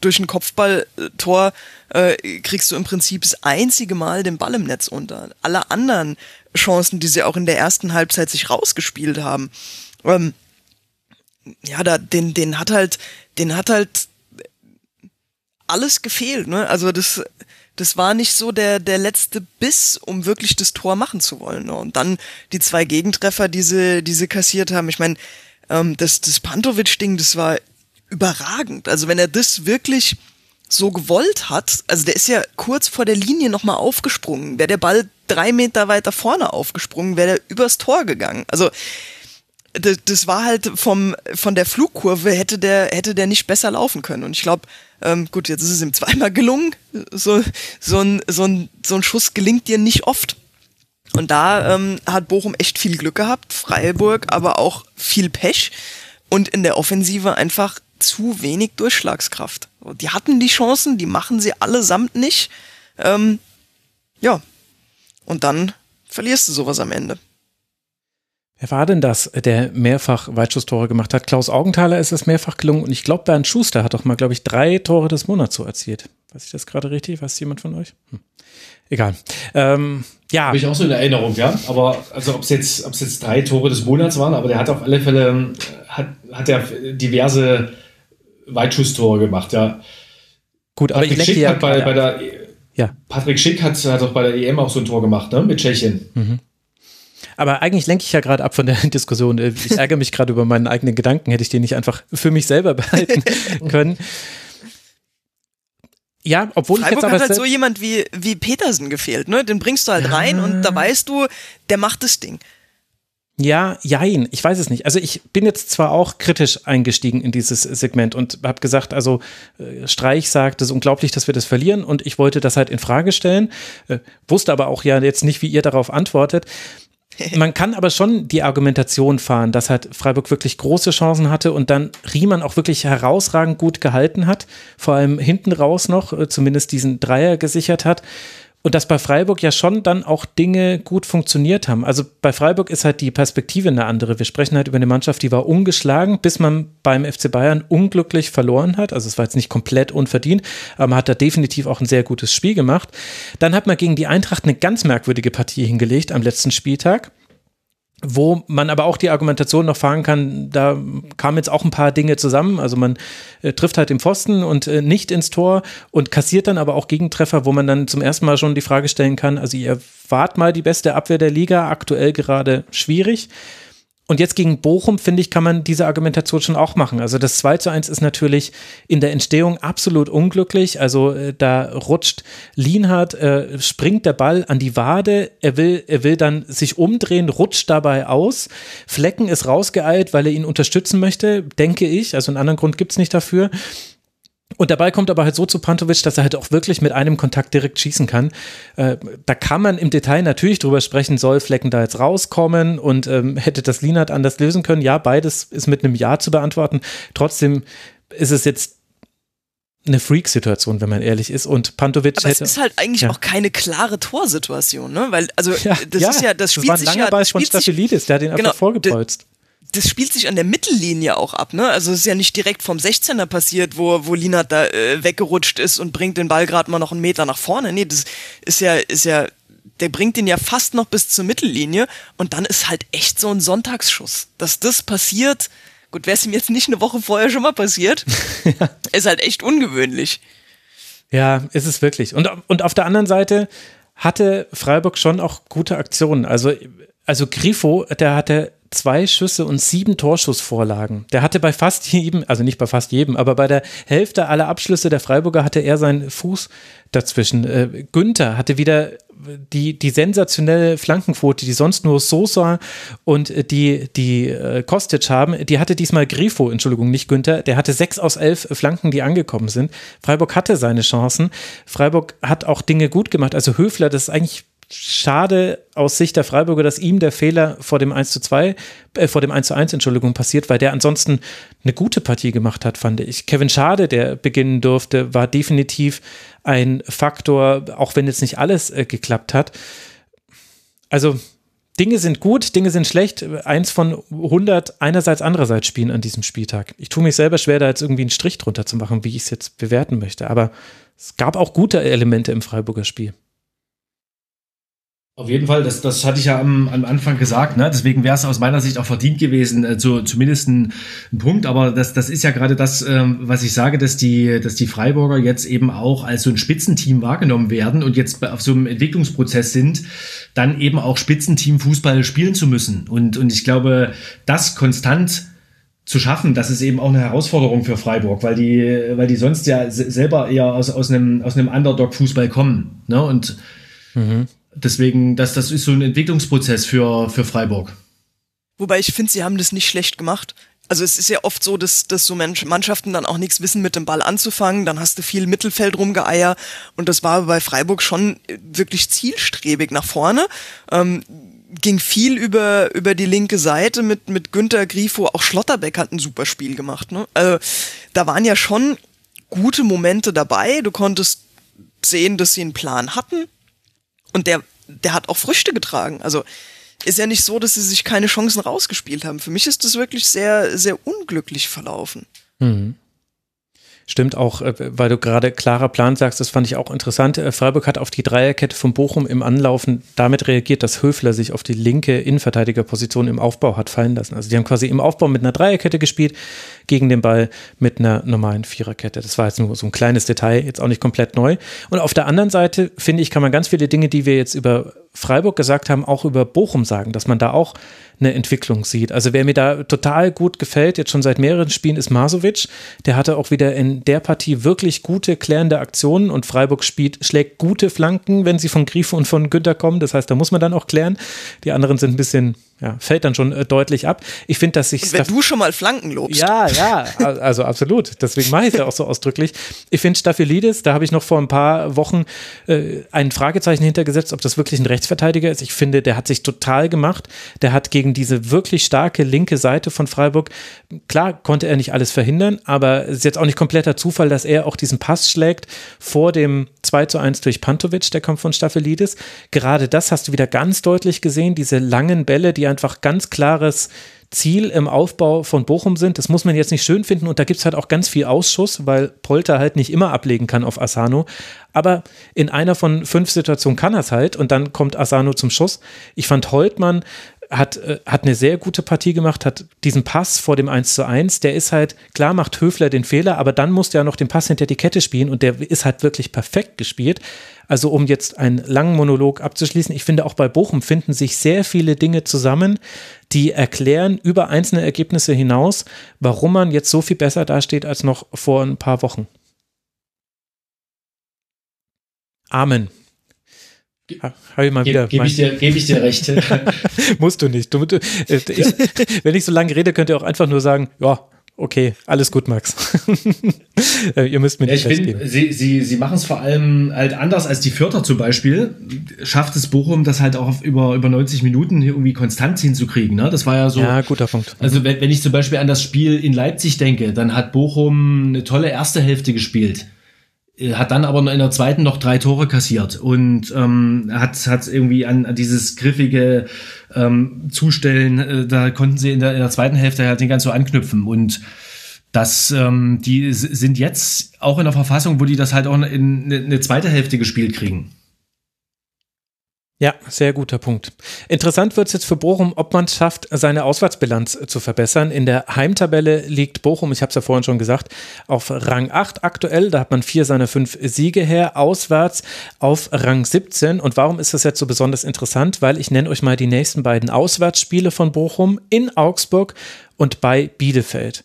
Und wenn man jetzt sagt, naja gut, dann können sie ja vielleicht in den Heimspielen was reißen. Ja, klar, können sie rein theoretisch, aber da kommen Dortmund und Union. Also es wird auf jeden Fall jetzt nicht ein Selbstgänger, da dann zu Hause Punkte zu holen. Deswegen tut das sehr gut, dass Bochum aktuell drei Punkte Vorsprung auf den Relegationsplatz hat. 16 Punkte, das ist die Bilanz vom VfL. Und für den SC Freiburg geht es jetzt dann weiter in Gladbach, bevor man zu Hause gegen die TSG aus Hoffenheim spielt. Freiburg immer noch auf Rang 4, beziehungsweise jetzt runtergefallen auf Rang 4. Leverkusen ist vorbei vorbeigezogen, 22 Punkte. Von der Tabellenkonstellation her alles absolut wunderbar noch bei Freiburg. Ich glaube, da geht es eher um andere Aspekte, wenn man da unzufrieden ist. Da bemisst es sich ja nicht am Tabellenrang bei den Freiburgern bei der Eintracht aus Frankfurt, Alex, da ist der Tabellenrang dann doch wichtiger, beziehungsweise vielleicht wird er jetzt wieder unwichtiger, weil man hat es ja geschafft zu gewinnen und ist jetzt zwar auf Rang 12, aber ich betone es zum dritten Mal zwischen Rang 5 und Rang 12 nur zwei Punkte. Das heißt, irgendwo im oberen, in der oberen Hälfte ist man halt äh, gerade, ohne dass man so genau sagen könnte, wo. Auch wenn es bis zur 95. Minute gedauert hat, bis es den 2 zu 1 Siegtreffer gegen den ersten FC Union Berlin gab. Vorher hatte Kruse die Führung von So ausgleichen können durch einen Strafstoß. Und dann gab es aber halt doch nochmal Flanke Kostic, Kopfball Endika aus fünf Metern Höhe, also stand unglaublich hoch in der Luft. Und noch bevor der Ball das Netz hinten berührt, äh, geht die Tormusik an. Ich bin nach wie vor fasziniert davon, wie das in Frankfurt und auch in, beim 1. FC Köln, da ist es ganz ähnlich, das Trömmische trommelt da schon los, bevor überhaupt alle schon verstanden haben, der Ball ist im Tor. Wie schnell das geht. Es ist so ein Spiel, über, wo man viel viele Narrative aufmachen kann. Unter anderem natürlich, dass es jetzt, glaube ich, schon das fünfte Spiel ist aus den letzten sechs, wo man in der Nachspielzeit noch einen Treffer gemacht hat, der zum Punktgewinn oder sogar zum Mehrfachpunktgewinn, also zum Sieg geführt hat. Ist denn das auch das eigentliche Thema oder muss man nicht vielleicht eher darüber sprechen, warum es die Eintracht wieder gebraucht hat, in der 95. Minute noch ein Tor schießen zu müssen? Ja, also ab, absolut richtig. Ne? Das würde meine Nerven wahnsinnig entspannen, wenn das äh, mal anders laufen würde und die Chancen zu sind da. Ähm, du hast am Anfang gesagt, wie wichtig der Tabellenplatz ist. Klar ist es wichtig, dass wir uns jetzt von den Abstiegsrängen mal ein bisschen abgehoben haben. Aber viel wichtiger für mich ist äh, zu sehen, dass wir, dass wir Fußball gespielt haben. Mhm. Ähm, wir haben eine, eine super erste Halbzeit hingelegt und das hat ähm, in vielen vorhergehenden Heimspielen einfach gefehlt. Ne? Dass du, da hast du vielleicht auch mal drei Punkte geholt, hast vielleicht mal einen Punkt geholt. Ähm, aber du hast nie ein gutes Spiel gesehen. Und jetzt war es tatsächlich so, dass die erste Halbzeit schon, also die habe ich echt gern geguckt und auch mal wieder mir gedacht, Mann, sieht ja echt gut aus. Geht doch. Ja, und du wirst ja aber auch ziemlich oft gedacht haben, Mann, warum haben wir keinen Stürmer? also keinen klaren Stoßstürmer, meine ich jetzt. Da bin ich, da bin ich auch gar nicht so in, in dem Team drin, weil ich finde es auf der einen Seite klar, ne, mit, mit Silva haben wir den absoluten Torjäger verloren, ähm, aber das Spiel war einfach so statisch. Flanken von Kostic, der wusste, wo Silver steht, äh, das Tor war drin. Du nimmst Silver raus und es geht gar nichts mehr. Und die Eintracht schafft es jetzt gerade, sich mal alternative Szenarien äh, rauszugucken, wie man auch Tore schießen kann, ohne dass es äh, die, die Standardsituation ist, wo Kostic die Flanke auf, äh, auf Silver spielt. Ähm, es gibt jetzt mal wieder, mal wieder andere Leute, die auch irgendwie gucken, dass sie an der Offensive beteiligt sein müssen. Boré hatte Chancen gehabt, Lindström hatte Chancen gehabt, der kam die letzten zwei, drei Spiele immer besser in Fahrt. Ähm, und ich finde, das wäre wichtig, das auszubauen, anstatt jetzt äh, nach dem alternativen Stoßstürmer zu, zu suchen und wieder auf das alte Spiel zurückzufallen, weil das Kostic auf Dauer auf der linken Seite spielt. Davon können wir auch nicht ausgehen. Und damit ist es einfach so einfach das, das, äh, das Spiel der Eintracht so einfach zu durchschauen, so einfach auch zu unterbinden und auch so anfällig äh, mit, mit, einem, mit einem Wechsel, um das Ganze auszuhebeln. Deswegen finde ich es gut, ähm, dass wir den gerade nicht haben und über Alternativen uns, uns Gedanken machen müssen, wie man auch ohne einen André Silva Tore schießen kann. Und es scheint ja zu klappen. Ja, spannender Aspekt. Über André Silva werden wir, glaube ich, auch später im Leipzig-Segment nochmal sprechen müssen. Uli, Raba war ja tatsächlich die Mannschaft, mit der es losging. Das war das 1 zu 1 und äh, das ist das erste von dann sechs Pflichtspielen in Folge, dass Eintracht Frankfurt nicht mehr verlieren konnte. Und da ging das ja auch so ein bisschen los mit, äh, wir erinnern uns, Emil Forsberg vergibt diese riesige Chance in der, ich glaube, 88. Minute und in der Nachspielzeit fällt dann noch der Ausgleich. Du hast das also noch sehr lebhaft vor Augen, was jetzt Union Berlin auch erfahren musste am Sonntag. Ja. Ist dann das jetzt würdest du das problematisieren äh, aus neutraler Sicht auf Eintracht Frankfurt? Oder ist da das Glas halb voll, weil man eben diese Treffer noch macht? Ja, erstmal halb voll, ne? weil das, das äh, spricht da absolut für die Mannschaft, das äh, dann entweder aus einer Standardsituation oder aus einer Umschaltsituation dann auch äh, so kurz vor Schluss noch, noch, diese, noch die Tore fallen. Also ähm, das, das ist erstmal ja eine, eine sehr positive Eigenschaft. Und ich glaube, die Spiele vielleicht auch mal eher zu entscheiden, oder, oder ein früheres Tor zu machen, das, das ist dann der nächste Schritt. Aber ich glaube, Frankfurt kann erstmal froh sein, dass, dass diese Tore fallen. Denn das hat ja auch so zu der, zu der Wende ge geführt, ne? Also, dass, dass du überhaupt erstmal wie, jetzt wieder die komfortablere Situation reingekommen bist. Und ich bin immer wieder beeindruckt. Also, wir haben jetzt über André Silva gesprochen, ne? dass der fehlt und ähm, dass es jetzt wie Alex sagte, dass, dass die Eintracht sich Alternativen überlegen muss, eben vielleicht auch Tore aus, aus der zweiten Reihe zu machen oder die, die Bälle da abzulegen. Aber ich bin trotzdem immer wieder ähm, erstaunt, wie, welche Rolle Kostic da spielt. Ne? Also der ist ja im Grunde an jeder gefährlichen Szene beteiligt. Also ich würde mal behaupten, wenn Kostic äh, die Eintracht verlassen hätte und dafür Silva geblieben wäre, dann wäre das der weitaus größere Verlust gewesen. Ja, spannende These. 93 Ballkontakte, nur Hasebe hatte vier mehr auf Seiten der Eintracht, also ein deutlicher Fokus über Kostic, hatte zwei Schüsse, vier Torschussvorlagen, vier gewonnene Dribblings, also da ging sehr viel über seine Seite. Alex. In jedem Spiel, oder? Also alles, was, was ich von der Eintracht sehe, ich, ich finde, der, der ist da so outstanding und, und irgendwie so, so der, der besondere Spieler der irgendwie in je, also den kann man sich bei jeder Mannschaft und in jeder Liga irgendwie gut vorstellen. Ne? Also der, ich finde, das ist so ein, der hat gerade so eine absolute Ausnahmerolle dabei bei der Eintracht, von der Ferne betrachtet. Ja, von der ja, man aber eigentlich wegkommen wird. Entschuldigung, Alex. Ich wollte eigentlich auch nur sagen, äh, das, das stimmt, aber das äh, birgt natürlich auch viel Gefahr. Ja, ja, das ist das, was die gegnerischen Fans immer so wahnsinnig macht. Konnte man jetzt auch bei den Unionerinnen und Unionern nachverfolgen. Jeder weiß, was kommt und keiner kann es verhindern, ist jetzt zu viel gesagt, aber viele können es nicht verhindern. Und dass äh, Trimmel und Friedrich, auch Haraguchi, dass die so große Probleme gegen Kostic haben, das war dann, glaube ich, schon ernüchternd für alle Unioner. Vor allem auch die Fehler, die Union gemacht hat. Also, dass man müde wirkt und jetzt, dass man jetzt irgendwann die Mehrfachbelastung bei Union merkt, ist jetzt nicht so schlimm. Klar, Eintracht hat auch die Mehrfachbelastung, aber ich glaube, da ist dann Heimspiel zu haben dann nochmal ein großer Vorteil an der Stelle.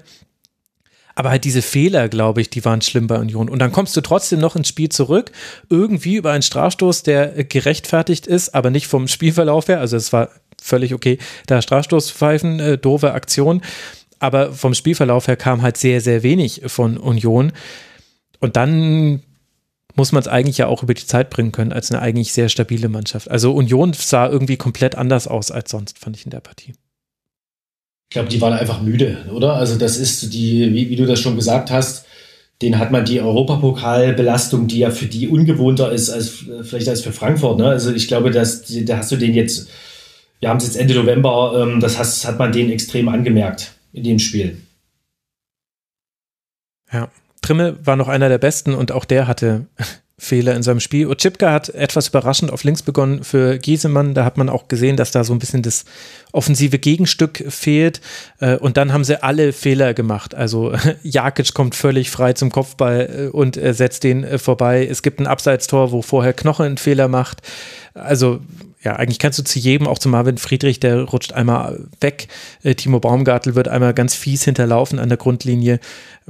Die Tore waren auch verteidigbar. Äh, beim, beim 2 zu 1 möchte ich sogar die Frage stellen, warum da eigentlich äh, fünf Frankfurter und ich glaube sechs Unioner im, äh, im Strafraum sind, wo ja klar ist, jetzt kommt der lange Ball.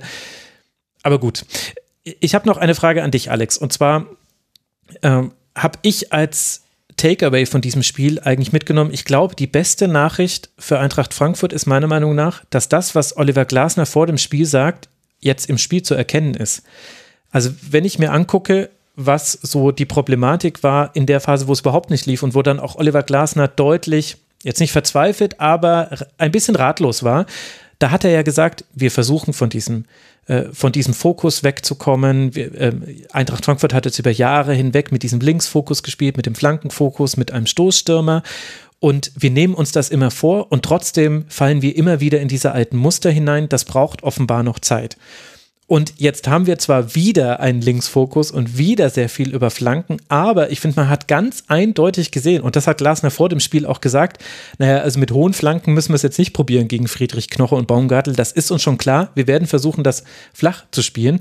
Und das hat man auch gesehen. Also bis dann in der 94. Minute, da hat es dann Kostic gereicht, da hat er dann wieder hochgeschlagen. Aber ansonsten, ich habe es extra nochmal nachgeguckt, auch neun von 31 Flanken waren flach. Manchmal waren die dann ehrlicherweise auch flach, wo es überhaupt gar keinen Sinn ergeben hat, denn flach darfst du ja nur spielen, wenn jemand am kurzen Pfosten steht. Ansonsten hast du ja gar keine Chance, außer die Verteidigung macht einen ganz großen Bock, dass dieser Ball äh, durchrutscht. Also manchmal war es auch fast ein bisschen zu viel, aber ich glaube, dass es vielleicht die beste Nachricht dieses Spiels, dass die Gedanken, die Oliver Glasner hat, sich im Spiel jetzt deutlicher niederschlagen. Zum einen das, zum anderen kommen aber auch gerade im letzten Drittel die Bälle viel besser an. Ähm, ich glaube, dass da jetzt so langsam sich Laufwege abzeichnen, die Leute wissen, wo sie hinzugehen haben. Mhm. Kamada zum Beispiel ist so jemand, der sieht Räume, die kein anderer sieht und die dann von ihm bespielt werden, aber von niemandem belaufen werden.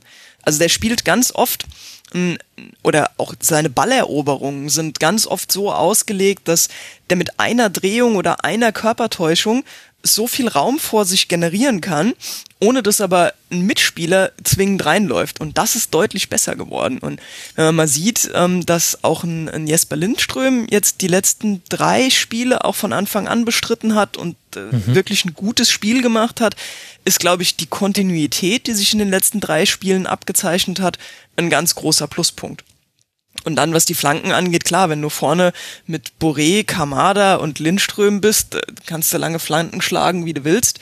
Da ist einfach kein Abnehmer. Ne? Da hat er dann in der, ich glaube, paar 70. Minute mit dem Wechsel, mit der Einwechslung von Paciencia und mhm. ähm, auch mit der Einwechslung von Ache nochmal ganz andere Spielertypen nach vorne gebracht, wo es dann auch wieder ein bisschen Sinn gemacht hat, vielleicht auch mal einen hohen Ball zu versuchen, weil du dann jemanden vorne hast, der auch ein bisschen mehr, bisschen mehr Gewalt hat. Ja, und ich glaube, ansonsten findet gerade vieles, was man sich auch bei den Transfers gedacht hat, so ein bisschen die Anwendung. Ne? Also Boré schlüpft gerade in eine Rolle rein, die ihm, glaube ich, nicht angedacht war. Dass er derjenige ist, der vorne die Bälle halten soll und festmachen soll. Ich glaube, das war, war am Anfang nicht so die Überlegung, aber das macht er immer besser. Wie gesagt, Lindström hat sich super äh, gemacht in den letzten Spielen. Und dann ähm, funktioniert halt vorne im Angriff auch mal der letzte Pass und äh, es ist mal kein Bein dazwischen und So kommt mal zum Schuss und trifft mhm. ihn dann auch gut. Oh, also ja. ja.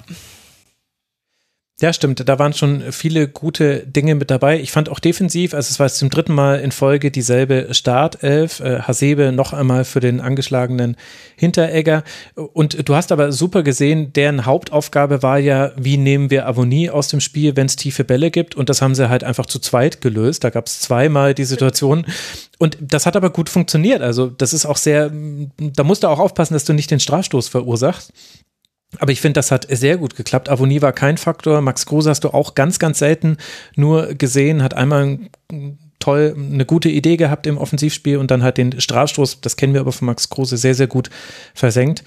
Ache hat mir auch gut gefallen. Also da tut sich so einiges äh, bei der Eintracht und es stabilisiert sich alles so ein bisschen. Das, was ich, was ich härter von Korkut erwartet. Nee, das wäre jetzt ein bisschen ungerecht. Gegenüber allen. Ist aber, ist aber auch ein schmaler Grad, ne? Also das ist äh, zwischen, zwischen nix läuft und gerade läuft's, da liegen Nuancen. Äh, wir haben immer noch große Baustellen, dass wir zum Beispiel überhaupt niemanden auf der rechten Seite haben. Also da ja. ist ja äh, Chandler jetzt wohl der gesetzte Mann, der äh, aber auch äh, gerade im Spiel nach vorne wenig dazu beisteuern kann. Ne? Also ist auch nicht, auch nicht alles Gold, was glänzt, möchte das gar nicht so in den in den Himmel heben, aber war auf jeden Fall eins der besseren Spiele und eins der Spiele, das äh, Lust auf, auf Fußball gemacht hat. Ja, ich finde auch, wenn Jakic und So, ich liebe das, wenn die beide vorrücken, ähm, so fällt ja letztlich auch das 1 zu 0 von So, auch wenn es nach einer Standardsituation war. Aber von der Absicherung her merkt man schon, dass Rode das ein bisschen anders spielt, zum Beispiel. Also äh, das wurde jetzt nicht, hat man jetzt in dem Spiel kaum gesehen, weil es gab diese klaren Umschaltsituationen ganz selten. Aber äh, da gab es auch so Situationen, wo ich mir dachte, ach, ihr seid jetzt beide im Strafraum. Okay, und wer macht jetzt gerade euren Job? Ah, okay, niemand. Cool. also ja, so wie du sagst. Hat man, hat man sich äh, bei Goretzka und Tolisso abgeguckt. ja, genau. Ja, schon so ein bisschen. Also, für die Eintracht geht es jetzt dann weiter in Hoffenheim, dann in Istanbul bei Fenerbahce, bevor man dann zu Hause gegen Leverkusen spielt. Frankfurt 18 Punkte, jetzt 5 Punkte Vorsprung auf den Relegationsplatz, 2 Punkte Rückstand auf die Europa League. Das sieht alles sehr, sehr viel besser aus als noch vor einigen Wochen. Für die Unioner geht es jetzt dann weiter. Union Berlin mit 20 Punkten auf Rang 6 natürlich auch noch wunderbar mit dabei. Geht jetzt weiter zu Hause gegen Rasenballsport Leipzig, bevor man dann gegen Slavia Slavia Prag antreten wird. Das sind die nächsten beiden Partien und ich glaube, die beste Nachricht für beide Mannschaften allerdings ist, dass man jetzt mal eine Woche ohne ein Spiel äh, Mittwoch, Donnerstag hat. Donnerstag, ehrlich gesagt, ist es für beide. Ähm, also man kann jetzt mal ein bisschen regenerieren, ein bisschen trainieren und dann ganz anders auftreten. Und das werden wahrscheinlich beide Mannschaften auch machen. Über das Auftreten von Köln und Borussia Mönchengladbach werden wir jetzt als nächstes sprechen. Und ich sage das auch deshalb so, weil ich zumindest bei den Gladbach-Fans nach dieser Partie viel ja, Kritik am Auftreten und gelesen habe. Und ich glaube, das hängt nicht nur mit dem Ergebnis zusammen. Also erstmal, was ist so passiert? Es war ein tolles Derby. Es war eine enge Partie, in der dann fünf Tore in der zweiten Hälfte gefallen sind. Erst trifft Lubicic, dann gleicht Jonas Hofmann aus. Aber innerhalb von zwei Minuten gibt Gladbach dieses Spiel dann aus der Hand. Erst trifft Uth nach einem Fehler und direkt danach kann Duda nach wiederum einem Fehler von da war es dann Florian Neuhaus auf 3 zu 1 stellen. In der Nachspielzeit trifft dann noch Sebastian Andersson zum Endstand von 4 zu 1 und dann ist dieses Derby Uli am Ende sehr, sehr klar zugunsten des ersten FC Köln ausgegangen, der damit auch Gladbach überholt und auf 18 Punkte springt. Aber jetzt haben wir wieder so ein einerseits andererseits Spiel. Es gab auch die Chancen für Gladbach, also allein Jonas Hofmann hätte, ich glaube, das war direkt vorm 2 äh, zu 1, hätte er treffen können. Aber so ganz zufällig war es jetzt auch nicht, dass Köln diese, diese Chancen bekommen hat durch die Fehler Gladbachs. Wo würdest du denn jetzt dann deinen Schwerpunkt legen? Würdest du sagen, Gladbach hat hier ein schlechtes Spiel gemacht, Köln respektive ein gutes oder hatte Köln einfach das Glück, diese zwei Tore ein bisschen dann schon ja auch geschenkt zu bekommen in der 77. und 78. Wo würdest du den Schwerpunkt setzen? Ich also ich glaube, ein richtig schlechtes Spiel trotz des Ergebnisses hat, hat Mönchengladbach für, für mich äh, nicht gemacht. Ne? Die hatten ja durchaus äh, gute Phasen und du hast das angesprochen, es gab, äh, wenn ich mich recht entsinne, zwei Aluminiumtreffer noch ne? für, für Gladbach. Mhm. Ja. Also ähm, es, es war jetzt kein, es war jetzt kein Horrorspiel für Gladbach, obwohl das Ergebnis sich so anhört.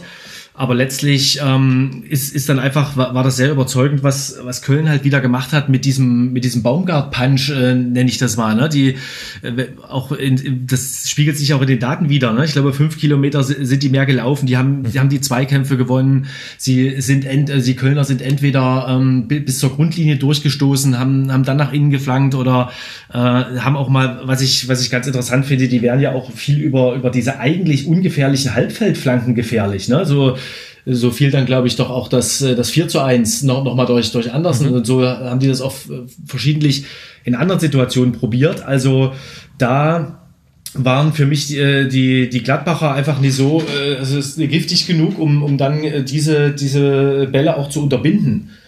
Und ähm, so, so kam dann auch dieses hohe Ergebnis noch zustande. Also ähm, da, da muss es liegt eher, ich glaube, es liegt eher an, an, der, an, an dem Punch des ersten FC Köln, dass, es, dass das Ergebnis dann so deutlich war. Ja, gepaart mit einem sehr schlechten Zweikampfverhalten. Ich glaube, du hast es gerade eben schon mal, mhm. schon mal angeschnitten. Ähm, du siehst auch gerade bei den Flanken, da ist zwei, drei Meter der Gegenspieler weg vom Flankengeber. Da wird mhm. überhaupt kein Druck auf den Ballführenden ausgeübt.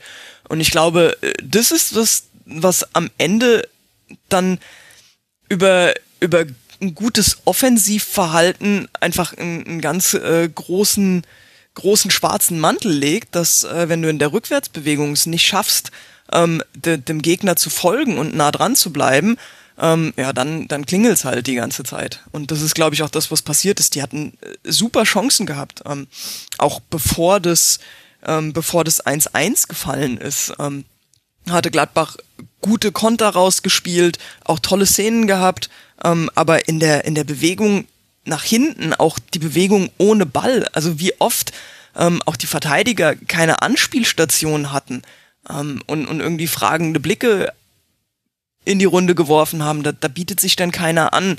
Ähm, dann vor den Toren, habe ich gerade eben schon mal gesagt, ne, die, die Flanken konnten relativ äh, frei, ohne Bedrängnis gegeben werden. Also sowohl zum zum 3-1 war es, glaube ich, das war, wo, wo Elvedi im, im Strafraum gepatzt hat. Ich glaube, da warst du da, der von außen mhm. sich fünf Minuten lang konzentrieren konnte, bevor er seinen Ball geschlagen hat. Und genauso beim 4-1, glaube Anderson war es, da kam die Flanke von Schaub. Aus dem linken, genau, aus dem linken Halbfeld.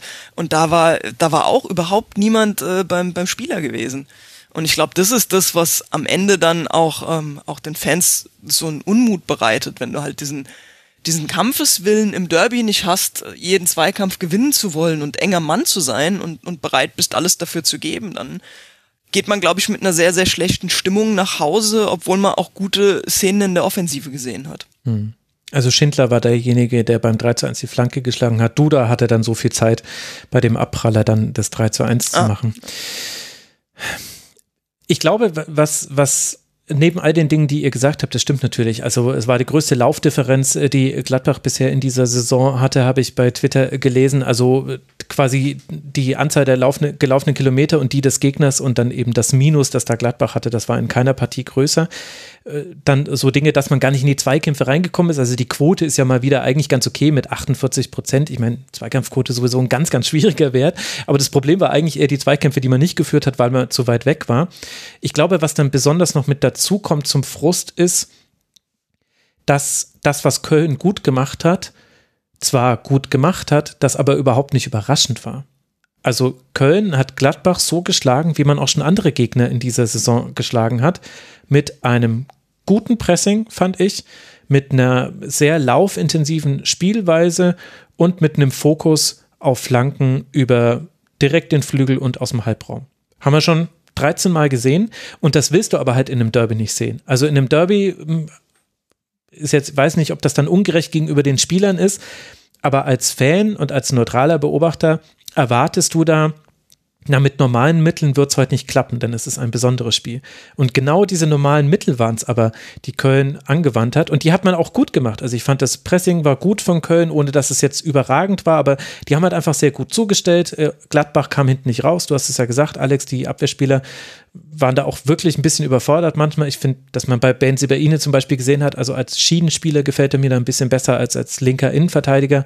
Der hatte da zwei, drei Situationen, wo er fast manchmal noch ein bisschen Glück hatte, dass es nicht direkt den Ballverlust gab, hat auch sehr, sehr gut das berühmte Defensivfoul gezogen. Also sprich, der Verteidiger fällt bei einem Kontakt und dann wird ja immer gegen den Stürmer gepfiffen in der Bundesliga. Hat er sehr gut gemacht in manchen Situationen, muss man wirklich sagen.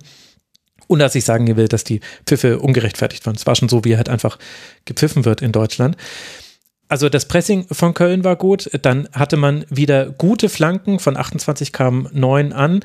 Äh, du hattest mit Duda jemanden, der mit seinem Laufpensum das absolute Symbol fürs komplette Spiel war. Aber auf Gladbacher Seite eben hat schon die Frage, ja, aber was hattet ihr euch denn erwartet? Also es war ja alles klar, dass das so kommt und dann hatte Gladbach zwar auch seine Chancen und ja, man, Zakaria trifft den Pfosten, Player trifft den Pfosten, Hofmann vergibt eine Riesenchance, wo er eigentlich alleine äh, läuft. Dann hat Player noch eine andere äh, Chance gegen Marvin Schwäbe, der Timo Horn vertreten hat, der das sehr gut gemacht hat. Da pariert dann Schwäbe auch gut. Also es gab diese Chancen und trotzdem hatte die Zügel, hatte aber, finde ich, der FC häufiger in der Hand. Bis auf eine Phase in der zweiten Hälfte, wo Gladbach besser war. Und das ist so meine Erklärung für den Frust, den ich rausgelesen habe aus vielen Kommentaren aus einem Spiel, wo wir Neutrale sagen, naja, das hätte eigentlich auch genauso gut andersrum laufen können. Aber dass es halt genau diese erwartbaren Mittel waren, auf die Gladbach keine Lösung hatte und was er dann auch Fragen aufwirft. Also kann Adi Hütter das? Wie weit ist er mit der Mannschaft überhaupt schon? War Gladbach jetzt vielleicht ein bisschen besser, als man das erwartet hätte? Ich meine, wenn man es nüchtern betrachtet, waren es jetzt dann, also klar, dieses 5 zu 0 gegen Bayern war sensationell. Das will ich jetzt nicht kleinreden, aber danach die Spiele, das war ein Sieg gegen Bochum, ein Sieg gegen Fürth und ein Unentschieden gegen Mainz. Also sollte man dann auch gewinnen als Gladbach. Alex, wie gut hat siehst Hütter, du die? Hat, ja. ha, hat Hütter immer Probleme mit, wenn es nach einem Bayern-Sieg äh, in der Liga normal stimmt, weitergehen stimmt. soll. Ja, aber erkennst Ähm, du ich- da schon Dinge, wo du sagst, ja, das haben wir in, bei der Eintracht aber genauso gemacht letztes Jahr und die Jahre davor? Ja, aber ich glaube, das ist eher ein Rückschritt, den Gladbach gerade gemacht hat, als ein Schritt nach vorne. Und ich glaube, das hat Adi Hütter mit zu verantworten. Weil was wir bei der Eintracht auch gesehen haben, ist, dass er versucht hat, aus einer geordneten Defensive immer wieder Konter zu setzen. Und das ist einfach ein Spielstil, dem Gladbach schon entwachsen war. Und dahin jetzt wieder zurückzufallen, ähm, einfach zu versuchen, hinten ähm, defensiv zu stehen, auf Konter zu lauern und, und dann schnell nach vorne in die Tiefe zu gehen. Das, ja, also aus meiner Sicht ist es wie gesagt ein Rückschritt und das ist dann auch noch was, was sie sehr schlecht gemacht haben. Also dann muss ich halt auch wirklich die Leute haben oder auch die, die, die Motivation in diesem Derby zu haben, jeden Zweikampf bis aufs Blut auszufechten. Und ich glaube, das sind einfach zwei Sachen, die gerade nicht zusammenpassen. Also Gladbach war eine spielstarke Mannschaft. Ähm, und das äh, weiß ich nicht, ob Adi Hütter da derjenige ist, der das unbedingt verbessert hat. Spannende These. Uli, hast du da eine Meinung zu? Erinnert mich äh, an, an RB Leipzig die, die Situation, ne? wo, wo man äh, jetzt bei beiden Mannschaften Gladbach und Leipzig gerade das Gefühl hat, äh, die haben, machen einen Schritt zurück, weil, weil die Zutaten de, des Spiels äh, jetzt nicht mehr ausgewogen sind und nicht mehr ganz stimmen. Und die Akzente, die gesetzt werden, ähm, einfach zu, zu inkonstant umgesetzt werden und dann am Ende äh, die, ja, der, der, der klare Stil des jeweiligen Teams ver- verbessert wird. Also so eine Ferndiagnose. Ich sehe ich sehe da ehrlich gesagt Gladbach zu wenig, ne? aber es ist ja auch, du hast ja auch die Inkonstanz, zeigt das ja, dass du mal so ein, so ein Hurra-Spiel drin hast und dann ist, ist das wieder in diversen anderen Spielen anders. Mhm. Ja, also über Leipzig werden wir gleich noch äh, diskutieren, genau diese Fragestellung. Interessante These, das kann natürlich sein. Auf der anderen Seite, damit es jetzt auch nicht untergeht, äh, bei Köln gab es schon auch viele Dinge, die sehr gut waren. Also Özcan, finde ich, hat eine super Partie gemacht. Äh, Lubicic auch wieder wichtig. Ich finde Schindler nach seiner Einwechslung, das war eine Einwechslung, die sehr gut funktioniert hat, war einmal gegen Scully unaufmerksam, aber ansonsten hatte er viele gute Gelegenheiten. Schwäbe habe ich ja auch schon äh, erwähnt, das darf nicht untergehen bei dieser Partie. Also bei Köln, da funktionieren auch viele Dinge. Und dann ist ein Derby halt auch ein Derby da passieren dann auch einfach manchmal Spielverläufe, die dann auch nicht komplett zu dem passen, was man vorher gesehen hat. Also ich will nicht sagen, es ist unverdient, aber es war ein bisschen zu hoch, dieses 4 zu 1. Für Köln geht es jetzt hochinteressant noch weiter bis zum Winter. Man spielt nämlich gegen Bielefeld Platz 17, gegen Augsburg Platz 16 und mit dem Ausreißer Wolfsburg dann vor Weihnachten noch gegen den VfB Stuttgart Platz 15. Das heißt, wenn Köln es irgendwie schafft, gegen diese Mannschaften Punkte zu holen, nicht zu verlieren und vielleicht auch den ein oder anderen Dreier, dann kann man sich richtig absetzen, dann können sich die Kölnerinnen und Kölner wahrscheinlich auf eine ruhige Saison einstellen. Das schien ja so ein bisschen jetzt wieder sich zu normalisieren. 18 Punkte hat Köln aktuell. Das heißt, wenn man nach unten gucken will, dann hat man fünf Punkte Vorsprung auf den Relegationsplatz. Und die sollten es mindestens auf jeden Fall sein zum Winter. Und es könnten aber noch mehr sein, wenn man das jetzt erfolgreich gestaltet ich glaube, als Kölnerin und Kölner würde ich da zuversichtlich jetzt auf die nächsten Spiele gucken. Und für Gladbach, die ihrerseits auch bei 18 Punkten jetzt stehen bleiben, Rang 11 damit belegen. Beide übrigens ausgeglichenes Torverhältnis Köln 22 zu 22, Gladbach 18 zu 18. Für Gladbach geht es jetzt dann weiter zu Hause gegen Freiburg, dann in Leipzig und zu Hause gegen die Eintracht. Das wird dann ein besonderes Spiel für Adi Hütter und wahrscheinlich auch die Auswärtsfans, wenn es denn dann Auswärtsfans geben wird. Das ist nochmal ein anderes Thema. Auswärtsfans. Fans, wie, das, ja. das, war ja, das, das, war ja irgendwie auch ein Thema ne, in Köln. Wie, wie, habt, wie habt ihr die, die Bilder wahrgenommen? Ne, das ist ja dann auch teilweise von Politikern etc. dann nochmal kritisiert worden. Ne? Also ich freue mich für die, für die Kölner, dass sie da so ein Fußballfest feiern konnten, aber äh, angesichts der Situation wirkt, wirkt das, glaube ich, auf viele befremdlich, ne? wenn da 50.000 Menschen ausrasten und, und ein 4, 4 zu 1 feiern. Wie, wie habt ihr das gesehen? Schwierig. Ähm, also man sieht natürlich auch ganz klar regionale Unterschiede. Ähm, man, in, in Leipzig, ihr hattet gar keine Fans, in München waren weniger Fans zugelassen, aber da ist halt die aktuelle Situation auch eine andere. In Köln ist sie das noch nicht. Ähm, aber wenn Köln so weitermacht mit äh, exzessiven Karnevalsveranstaltungen und ausverkauftem Stadion und auch kein Mensch eine Maske trägt, obwohl das die Auflage des Gesundheitsamts war, dann ist es halt schon auch bedenklich. Ne? Also das ist ein Spiel mit dem Feuer, was überall gerade gespielt wird. Und an manchen Orten wurde es schon verloren und andere spielen trotzdem weiter, in der Hoffnung, vielleicht gewinnen zu können. Ja. Es ist halt im Fußball super sichtbar. Aber das spiegelt sich hier auf den ganzen Tagesablauf wieder. Also, keine Ahnung. In Dresden werden alle Weihnachtsmärkte, obwohl sie schon aufgebaut waren, wieder abgebaut. Hm. In Frankfurt läufst du ganz normal über den Weihnachtsmarkt, musst zwar eine Maske tragen, aber das war's dann auch schon. Ja, es ist keine einfache Frage, vor allem die sich nicht lösen lässt, wenn wir plakativ auf Bilder gucken, weil, also ich habe, also ich kann da ja sowieso nur aus meiner ganz persönlichsten Haltung sprechen. Also das geht es um was höchst Subjektives. Wenn ich äh, Bilder aus den Stadien sehe, wo viele Leute keine Maske tragen, dann ähm, be bereitet mir das ein ganz, ganz großes Unbehagen, weil ich in meinem Kopf Bilder dagegen schneide, die ich von Intensivstationen jetzt gesehen habe in Dokumentationen und eben auch hier lokal in München die Lage höchst dramatisch ist, plus ich noch als Vater von ungeimpften Grundschülerinnen besonders betroffen bin. Also in der, in der Altersgruppe 5 bis 14 Jahre haben wir eine Inzidenz von 1112 aktuell. Ich habe es jetzt extra gerade nochmal nachgeschlagen. Und sowohl die ungeschützten Kinder, als auch diejenigen, die gerade völlig überfordert auf den Intensivstationen arbeiten und Menschen sterben deshalb, äh, die rechne ich im Kopf dagegen, wenn ich solche Bilder sehe. Gleichzeitig weiß ich aber auch, und das weiß ich auch von diesem Gladbach-Spiel, weil ich da mit äh, Menschen gesprochen habe, die vor Ort waren, dass die Bilder, die wir dann sehen, auch nicht immer das ist, wie die Situation vor Ort ist. Also natürlich gibt es auch Orte, an denen wenig Zuschauer Masken tragen. Es gibt aber auch, gab auch bei diesem Derby auch Orte, wo viele bis alle in einzelnen Blöcken Masken getragen haben und die Kontrollen sollen sehr, sehr streng gewesen sein, nach dem, was ich jetzt gehört habe. Gleichzeitig kannst du es auch dem Fußball, der wirklich sehr, sehr viel Geld verloren hat durch Corona und wo es auch an die Existenz für manche Vereine geht, dem kannst du nicht vorwerfen, dass die Politik nicht handelt. Also soll jetzt, äh, also das geht ja allein aus Veranstaltungsrecht nicht, soll jetzt der FC sagen, äh, bitte kommt alle nicht ja, das ist schwer. Also dann äh, sollte der FC insolvent gehen, dann kannst du da wahrscheinlich sogar die Geschäftsführer haftbar für machen, für so ein Verhalten.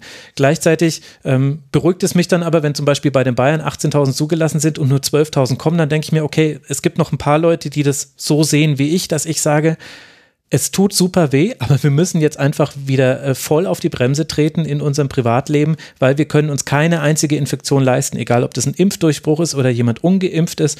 Äh, jede Infektion ist gerade eine zu viel, weil es eben die ungeschützte Gruppe der, der Kinder gibt, weil die Intensivstationen total voll laufen und man kann auch die, man kann auch gegenüber den Ungeimpften, die ja, es gibt ja auch Ungeimpfte, die sich nicht impfen lassen können oder die die mehr Gründe haben als nur ihr eigenes äh, Freiheitsbewusstsein und ihren Egoismus oder eine aktuelle Ignoranz von Fakten. Also es gibt ja auch noch die Ungeimpften mit Gründen, sage ich jetzt mal, die man. Aber Köln hast du, glaube ich, sowieso 2G, ne? Genau, ja, genau. Und andererseits ist natürlich aber halt schon die Frage, ja, 2G, es wird trotzdem auch Infektionen geben, die rund im Umfeld dieses Spiels äh, zustande gekommen sind. Also da braucht man sich, glaube ich, keine, keine Illusion machen, 2G und auch 2G Plus hilft gerade nicht. Äh, es hilft gerade nur zu Hause bleiben, weil 2G Plus, äh, ich habe das selber, ich musste ja die Elf-Leben-Lesung absagen, ähm, weil ich auch Kontaktperson zu jemandem war und das war 2G Plus. Da waren, äh, da waren alle getestet. Ich bin ja auch nicht bescheuert und gehe irgendwo hin und teste mich nicht, wenn ich sogar noch eine eigene Veranstaltung danach habe.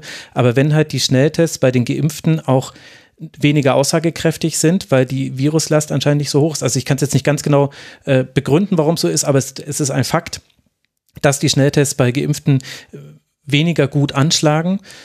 Dann muss man halt sagen, ja, dann hilft einem halt leider auch nicht 2G Plus. Das Einzige, was hilft, ist tatsächlich eigentlich gerade, dass jeder so in seinen inneren Lockdown geht und sagt, ja gut, ich mache halt jetzt wieder nichts mehr, auch wenn es scheiße ist.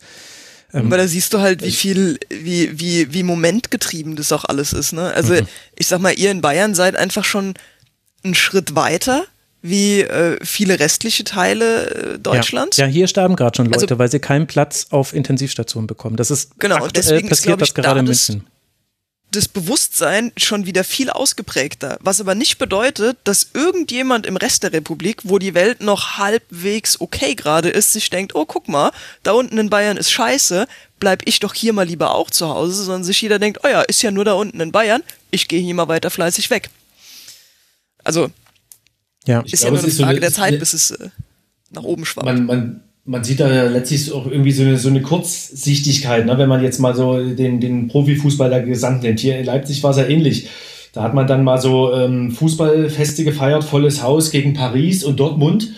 Und dann, ähm, ja, jetzt, jetzt ist wieder, sind wieder alle ausgesperrt und genauso, das ist, ist, da muss man ja kein, äh, kein Forscher, kein Wissenschaftler sein, um das abzusehen. Äh, in Kürze wird es in Köln genauso sein. Ne? Und ähm, das, das ist, ist glaube ich, für viele jetzt außerhalb des Fußballs unverständlich, wieso, wieso das hier erkannt wird und, und man da jetzt mal eher von wem, von welcher Seite auch immer, ne?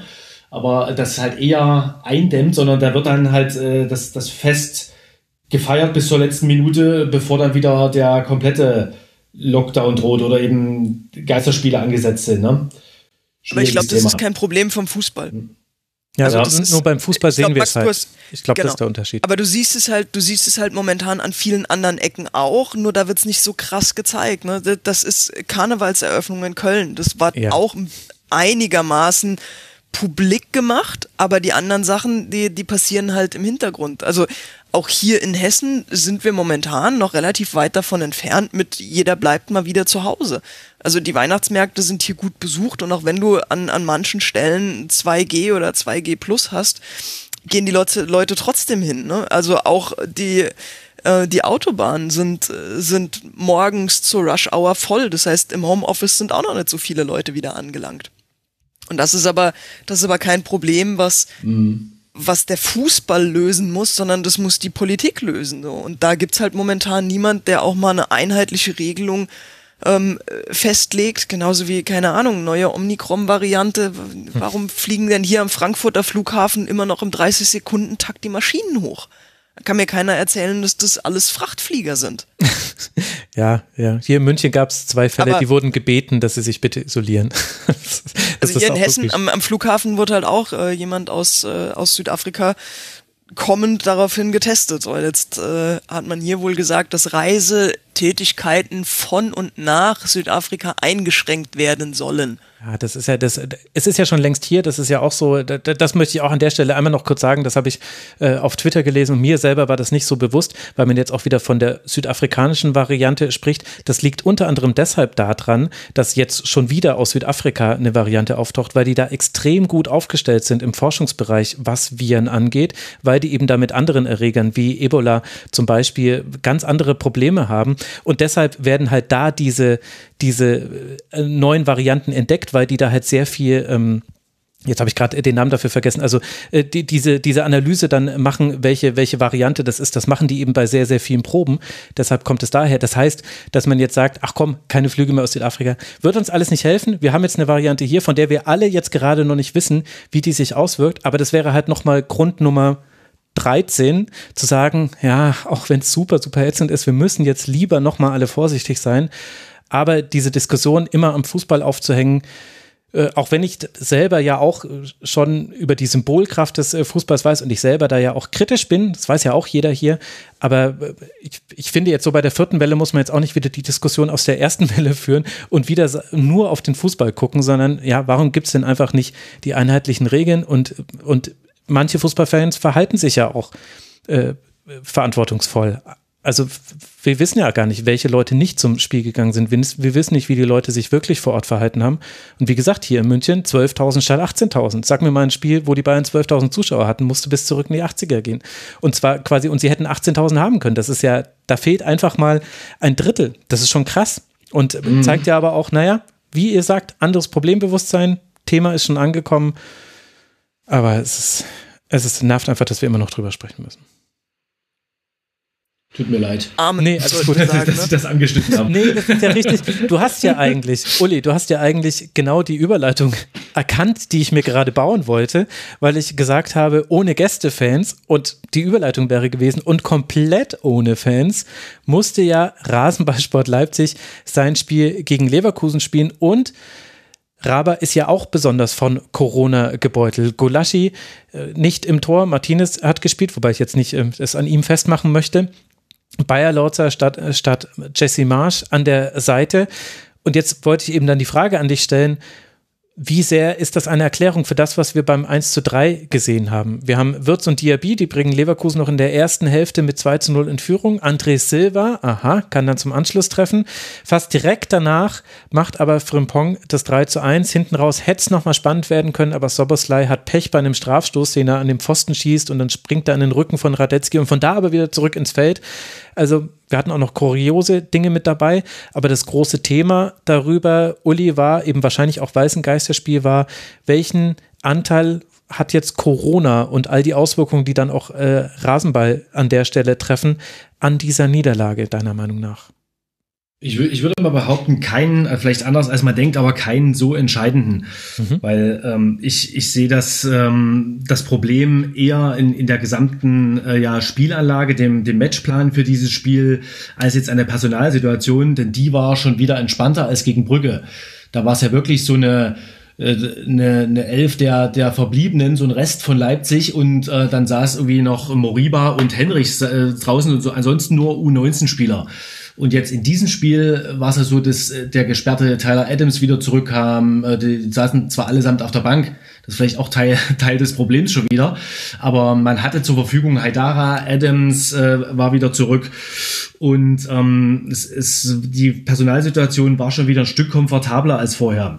Jesse Marsch ist äh, während des gesamten Spiels, man kann, kennt das ja von Nagelsmann ne, bei, beim Bayern, während des gesamten Spiels auch mit der Bank verbunden, hat auch Anweisungen durchgegeben, beispielsweise die eingangs erwähnte Auswechslung noch vor der Pause von Brian Brobby war, war die Entscheidung von Jesse Marsch, die Achim Bayerlotzer dann nur stellvertretend ausgeführt hat.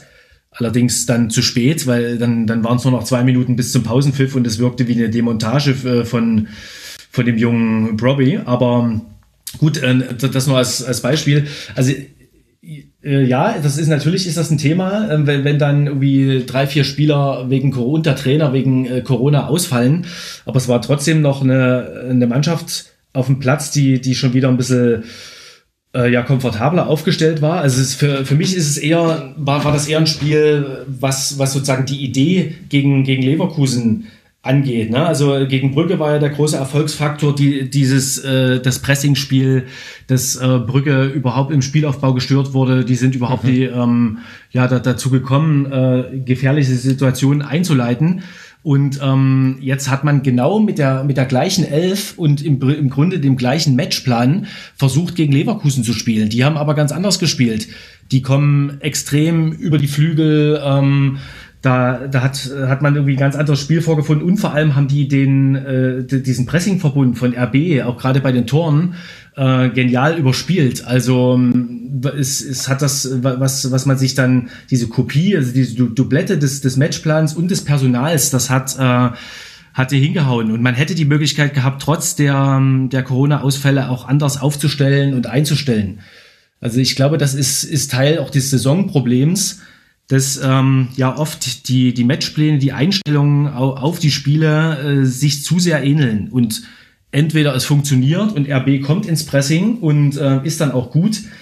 Wenn das aber eben nicht gelingt und das zum Beispiel wie jetzt gegen Leverkusen, ähm, dass das Pressing im Mittelfeld von, von Leimer und Co. überspielt wird, mhm. ähm, dann geht's auch ganz schnell dahin. So wie das, es war, wie, wie die Tore gefallen sind, da war ja schon das, ganz das, erste Tor, was nicht zählte, achte Minute, ne? Und und äh, dann folgten mit mit langen Bällen folgten dann so die die Tore, das 1 zu 0, das 2 zu 0 und äh, dann dann war das Spiel, also gefühlt war war das Spiel dann schon dahin, auch wenn RB sich dann zweite Hälfte noch mal aufgebäumt hat. Aber ähm, ja, ja, das finde ich eine spannende Analyse, weil das tatsächlich eine Frage war, die ich mir auch gestellt habe auch so ein bisschen aus der Leverkusener Sicht kommt, dass das natürlich ein sehr positives Spiel und Ergebnis für Leverkusen war. Aber ähnlich wie ich das vorhin schon gesagt habe, bei Köln gegen Gladbach hat Leverkusen jetzt auch nicht, also es war jetzt auch nicht komplett überraschend, dass die stark sind im Umschalten und hey, Diaby ist ja schnell. Wer hätte denn das gedacht? Oh, Wirtz kann sehr gut den Pass vor dem äh, Pass spielen, der dann zum Tor führt oder zur Großchance. Also es war alles so überraschend und gleichzeitig fand ich es Alex dann auch schwierig, dann aus dieser Sicht die Leverkusener Leistung zu bewerten, weil klar, dieses Element des Spiels hat sehr gut funktioniert. Das Umschaltspiel, das war gut. Ich finde, Palacios ist auch noch so sehr positiv aufgefallen. Das ist jetzt quasi noch eine Neuigkeit im Vergleich zu anderen Spielen. Aber ansonsten hat Leverkusen ja auch Dinge zugelassen und äh, es hätte auch dieses 2 zu 3 fallen können und auch ohne jetzt nur vom Ergebnis her zu argumentieren, gab es ja auch vereinzelt Chancen für Leipzig. Also Leverkusen war auch nicht so ganz. Vorhin haben wir gesagt, nicht Fisch, nicht Fleisch bei Korkut. Fand ich bei Leverkusen, also es war schon nicht schlecht natürlich, will jetzt das 3-1 nicht schlecht reden, aber auch nicht komplett sattelfest, oder? Ist halt immer schwierig, die, die Balance zwischen, zwischen du stehst hoch, presst früh und dann hinten einer stabilen Defensive zu finden. Aber ich fand, sie haben das nach vorne raus super gemacht. Mhm. Ganz oft mit vier Leuten auf oder teilweise fünf Leuten auf drei oder vier äh, Leipziger zugelaufen und dann kommt halt auch niemand aus dem Mittelfeld mehr nach. Also teilweise ist Forsberg noch so ein bisschen Alibi-mäßig mitgelaufen. Das war beim 2-0 von Diaby, war das, äh, glaube ich, äh, auch so. Sind sie zu fünft auf vier Spieler zugelaufen und irgendwie kam aber auch von hinten niemand mehr nach, um zu unterstützen. Und dann hast du halt viel Platz vorne und äh, und hast dann die Chance, das, das zu machen. Das hätte man durchaus besser verteidigen können.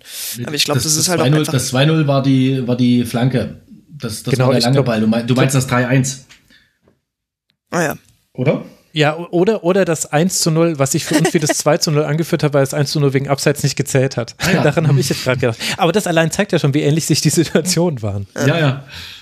Und auf der anderen Seite, Uli, wenn ich jetzt aber dann auf die, also klar könnte man jetzt die Restverteidigung hier zum Thema machen.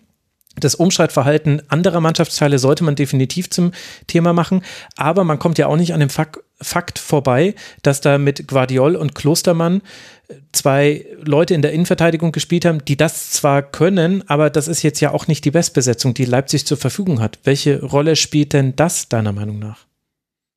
Klar, wären, äh, sind sie Macron und ähm, Orban die jetzt die Innenverteidiger Nummer eins, aber äh, Gerade Guardiol hat äh, beispielsweise jetzt in, in Brügge eine, eine grandiose Leistung abgeliefert. Den sehen die bei, R, bei RB auch eher als Innenverteidiger. Also der hat ah, okay. die die Planstelle, also im, im besten Falle spielt man mit einer Dreierkette und dann ist äh, Simacan der linke, äh, Quatsch, äh, Guardiol der linke Halbverteidiger. Also mhm. und der kann es auch äh, bei, bei der äh, kroatischen Nationalmannschaft spielt er auch in der Viererkette. Äh, Innenverteidiger. Also äh, Guardiol ist zwar klar, der ist erst 19, ne? der, der ähm, muss noch lernen, aber an sich hat er ja am besten eingeschlagen von, von allen Neuzugängen bei, bei RB und der ist schon Innenverteidiger. Ne? Äh, auch, auch Klostermann ist, äh, also rückt immer mehr so von, von der Rolle des Rechtsverteidigers weg in die Innenverteidigung. Eher halt auch Dreierkette und rechter Halbverteidiger als jetzt in der, in der Viererkette. Vielleicht war das aber auch ein Problem dieses Spiels, dass man hätte äh, von Beginn an mit einer Dreier- bzw. Fünferkette gegen die Leverkusener spielen müssen, die gerade ja über diese, über die Außenbahnen da extrem auch kombinationsstark sind, schnell sind. Ähm, Adli auch äh, von, der linken Seite, Diaby von der rechten Seite. Da äh, passte die Zuordnung und der Zugriff in, in der ersten Hälfte überhaupt nicht und deswegen hat RB dann auch umgestellt. Die haben dann in, in der zweiten Hälfte haben sie ja dann auf Dreier- und Fünferkette umgestellt dann, dann lief es auch besser. Mhm. Also auch das möglicherweise ein, ein, Problem in der Spielvorbereitung, Einschätzung, ähm, wo, wo Marsch, Bayerlords ähm, ja jetzt bis, bisweilen auch unglückliche Entscheidungen treffen oder Entscheidungen, die man aus taktischer Sicht auch anders hätte ähm, ja, ahnen können. Das ist ja eigentlich so eine der größten Kritikpunkte, die man gegenüber Trainern äußern kann. Wie bewertest du denn Jesse Marsch und das, was er bisher bei Leipzig vorangebracht hat? Wie gut passt das zusammen bisher?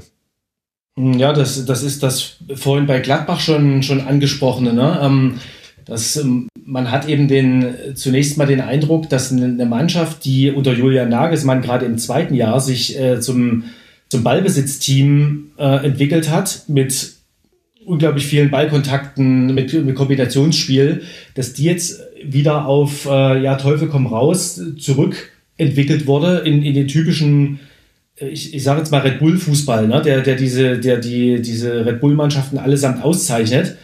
Da wollte man auch ganz bewusst wieder ähm, ja mit mit Jesse Marsch zurück in diese in, in, in, in, diese, in dieses Spielstil, der, der halt so clubübergreifend ja den, diesen Fußballkonzern auch auszeichnet. Und ähm, das kollidierte halt mit dem, was die Mannschaft bis zu dem Zeitpunkt unter Nagelsmann gemacht hat. Und es ist also immer noch nach wie vor ähm, ein großer, großes Anpassungsproblem. Eben mal funktioniert das, in anderen Spielen aber eben auch nicht, weil eben einfach äh, Spieler wie, wie Campbell, ähm, wie Forsberg sich von diesem Stil entfernt hatten. Und das jetzt wieder so zurückzubringen, ist die große Frage, ob Jesse Marsch äh, da auf dem richtigen Weg ist. Es gab natürlich gab es schon Anpassungen, hat er auch schon selber gesagt, ne, dass man Teile des Nagelsmann-Spiels auch in seinen Spielstil implementiert. Nur dann ist es, läuft man wieder Gefahr, das leicht zu verwaschen. Also na, RB ist da nach wie vor im Findungsprozess. Es gibt tolle Spiele wie gegen Brügge, in denen das eben funktioniert oder gegen Dortmund hat es auch gut funktioniert mit einem sehr dominanten Spiel. Ähm, jetzt, wenn, wenn äh, eine Mannschaft das so clever macht wie Leverkusen, dann äh, ist es auch ganz schnell, also geht es halt so, so, du sagtest vorhin Rollercoaster, ne? genauso ist, ist es bei, bei RB Leipzig jetzt gerade auch. Also sehr, sehr fraglich und in, in, unter den Fans wird äh, Marsch extrem kritisch gesehen oder und unter vielen Fans. Ob ähm, RB mit dem Trainer auf dem richtigen Weg ist. Also es ist, es bleibt äh, ein Abtasten, ähm, Suchen nach der spielerischen Identität. Es geht, geht hoch und runter und man hat, man hat wirklich von dieser Dominanz, von dieser spielerischen Dominanz ziemlich viel eingebüßt ähm, des Vorjahres. Und wie ist das innerhalb des Vereins deiner Einschätzung nach? Wird er da ähnlich kritisch gesehen? Naja, es, es ist ja die Entscheidung des Vereins gewesen, äh, Julia Nagelsmann gehen zu lassen, ohne Not im Prinzip. Ne? Klar, es gab eine Vereinbarung ähm, zu, bei, bei Vertragsabschluss mit Nagelsmann, wenn die Bayern mal anklopfen, dann, dann setzt man sich hin. Und ähm, es gab auch so ein paar private Gründe, dass Nagelsmann zurück wollte, eben nach München, dass alles stichhaltig ist, aber es war dann dennoch die Entscheidung des Vereins, ihn für viel Geld äh, gehen zu lassen und sofort, ähm, man hatte ja sofort Jesse Marsch in der Hinterhand. Ne? Das war ja eine Sache von ein, zwei Tagen. Dann wurde, wurde diese Entscheidung verkündet und natürlich steht jetzt die Vereinsführung auch hinter dieser Entscheidung, weil sie sonst einräumen müsste, da falsch gelegen zu haben. Ne? Also insofern hat er noch Rückendeckung. Äh, jetzt ist allerdings die Situation so, dass, es, dass das langsam langsam bröckelt, weil äh, RB hat jetzt 18 Punkte, es ist mit in diesem Pool von, glaube ich, fünf Mannschaften, die alle 18 Punkte haben, wie die Eintracht. Mhm. Und ähm, der Abstand nach oben ist, ist jetzt gewaltig. Ne? Es war jetzt das Ziel, sagen wir mal noch, noch vor zwei Wochen, ähm, 30 Punkte zu, zu haben bis zur Winterpause. Das hieße jetzt, dass RB ab jetzt jedes Spiel gewinnen müsste, um das noch zu erreichen. Mhm. Ich glaube, wenn, wenn, der, wenn, wenn RB deutlich hinter diesem Ziel ist, hinter den 30 Punkten zur Winterpause, dann wird man sich da auch nochmal eingehend Gedanken machen. Und welche Rolle spielen dann Abgänge? An denen kommt man ja nicht vorbei. Also nicht nur Trainerabgang, haben wir jetzt äh, gerade schon besprochen, aber ja Upamecano und Konate verloren, Sabitzer dazu auch noch. Also da sind ja auch wirklich viele Spieler gegangen. Dafür hat aber Leipzig ja auch richtig investiert. Also man hat richtig Geld in die Hand genommen. Simacan unter anderem geholt, Guardiol geholt. Über Silva würde ich gleich noch sprechen, aber lass mal kurz bei der Abwehr bleiben einfach gesagt sieht das ja auch aus wie die Erklärung. Also du gibst halt einfach sehr, sehr gute Defensivspieler ab, die eine wichtige Rolle gespielt haben. Dazu hast du, dass Orban diese Saison nicht jedes Spiel machen kann. Äh, es gab generell ein paar Verletzungs- bzw. Ausfallprobleme, also auch schwer, da jetzt äh, eine Vierer- oder Fünferkette einfach durchspielen zu lassen, war eigentlich kaum möglich sieht er von außen wie eine einfache Erklärung aus für die Probleme, die Leipzig hat. Dann kassierst du halt mal Tore und dann wird es halt schwierig, wenn dein, dein grundlegender Spielstil erstmal auf Umschalten und Pressing basiert. Sehe ich, sehe ich aber dennoch anders. Natürlich äh, waren die, sind die Abgänge gravierend und ähm, im Falle zum Beispiel von, von Ibu Konate, ne? Also dass Upamecano geht, war ja klar, Ausstiegsklausel, ne? Und ähm, äh, bei, bei Konate äh, fand, fand ich, äh, hätte es halt sehr gut getan, wenn beispielsweise der noch ein Jahr geblieben wäre. Der war zuvor in dem Jahr viel verletzt oder Nagelsmann, wenn der jetzt fit gewesen wäre, ähm, der hätte halt extrem der Mannschaft gut getan und Stabilität verliehen. Aber ähm, ich, ich sage dennoch, wir haben, was haben wir jetzt Ende November? Hm, da hätte, müsste längst der Punkt erreicht sein, in dem auch die Neuzugänge so im Spiel integriert sind. Ähm, und das sind sie teilweise ja auch, wenn man die Abwehr anguckt. Äh, was äh, Simacan oder Gavadiol spielen, das ist absolut, ähm, äh, ja, ab, ist, ist absolut ähm, dem, dem, dem Status äh, entsprechend, den diese Spieler halt bringen, was man sich davon, was man sich von denen versprochen hat. Und ähm, deswegen ist, ist das für, für mich jetzt keine Erklärung. Ne? Zu Saisonbeginn hieß es von Jesse Marsch selber, wir haben in der, ich glaube, er hat gesagt, sowas gesagt wie in, in der Breite den bestbesetzten Kader in der Bundesliga. Mhm. Und ähm, dann, wenn es schlecht läuft, zu kommen und zu sagen, naja, wir haben aber so viele Abgänge, das ähm, ist, ist dann eher, eher eine Ausrede. Also es, grundsätzlich sind auch die, die Strukturen, also in jedem Mannschaftsteil hast, hast du trotzdem noch stabile Strukturen von den Spielern, die im Jahr zuvor da waren die ähm, das jetzt nicht rechtfertigen, dass RB gerade so weit hinter den Ansprüchen hinterher rennt. Also eher, eher keine, keine äh, Erklärung, finde ich. Und ich stelle jetzt, glaube ich, gerade eine Frage stellvertretend für Alex. Wie gut passt André Silva zu Leipzig? Naja, man kann schon sagen, jetzt in, in den letzten Spielen immer besser. Ne? Also er hat ja gestern getroffen, er hat gegen Brügge getroffen.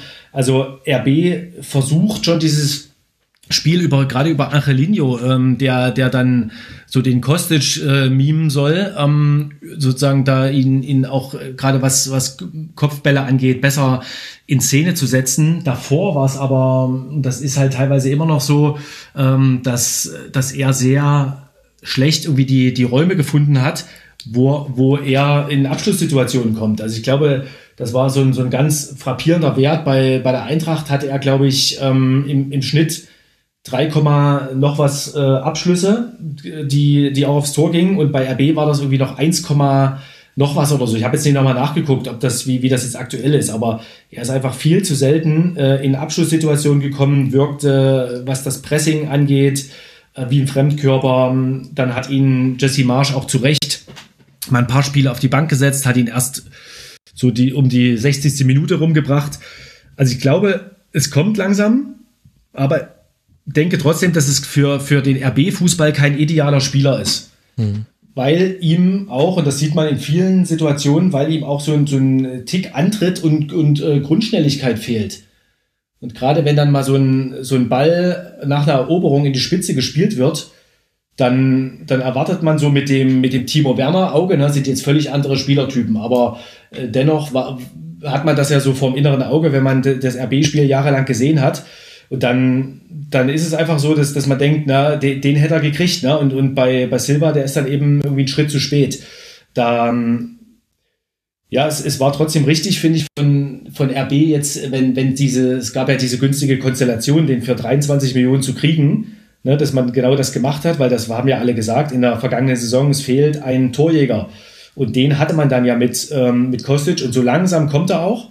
Aber ähm, naja, 100 Prozent passt es weder zum, zum Marsch-Stil, äh, der ja das, das RB-Spiel wieder radikaler äh, interpretiert, als jetzt generell zum RB-Fußball. Hm. Also Silver, nicht Kostic, hast du gerade gesagt.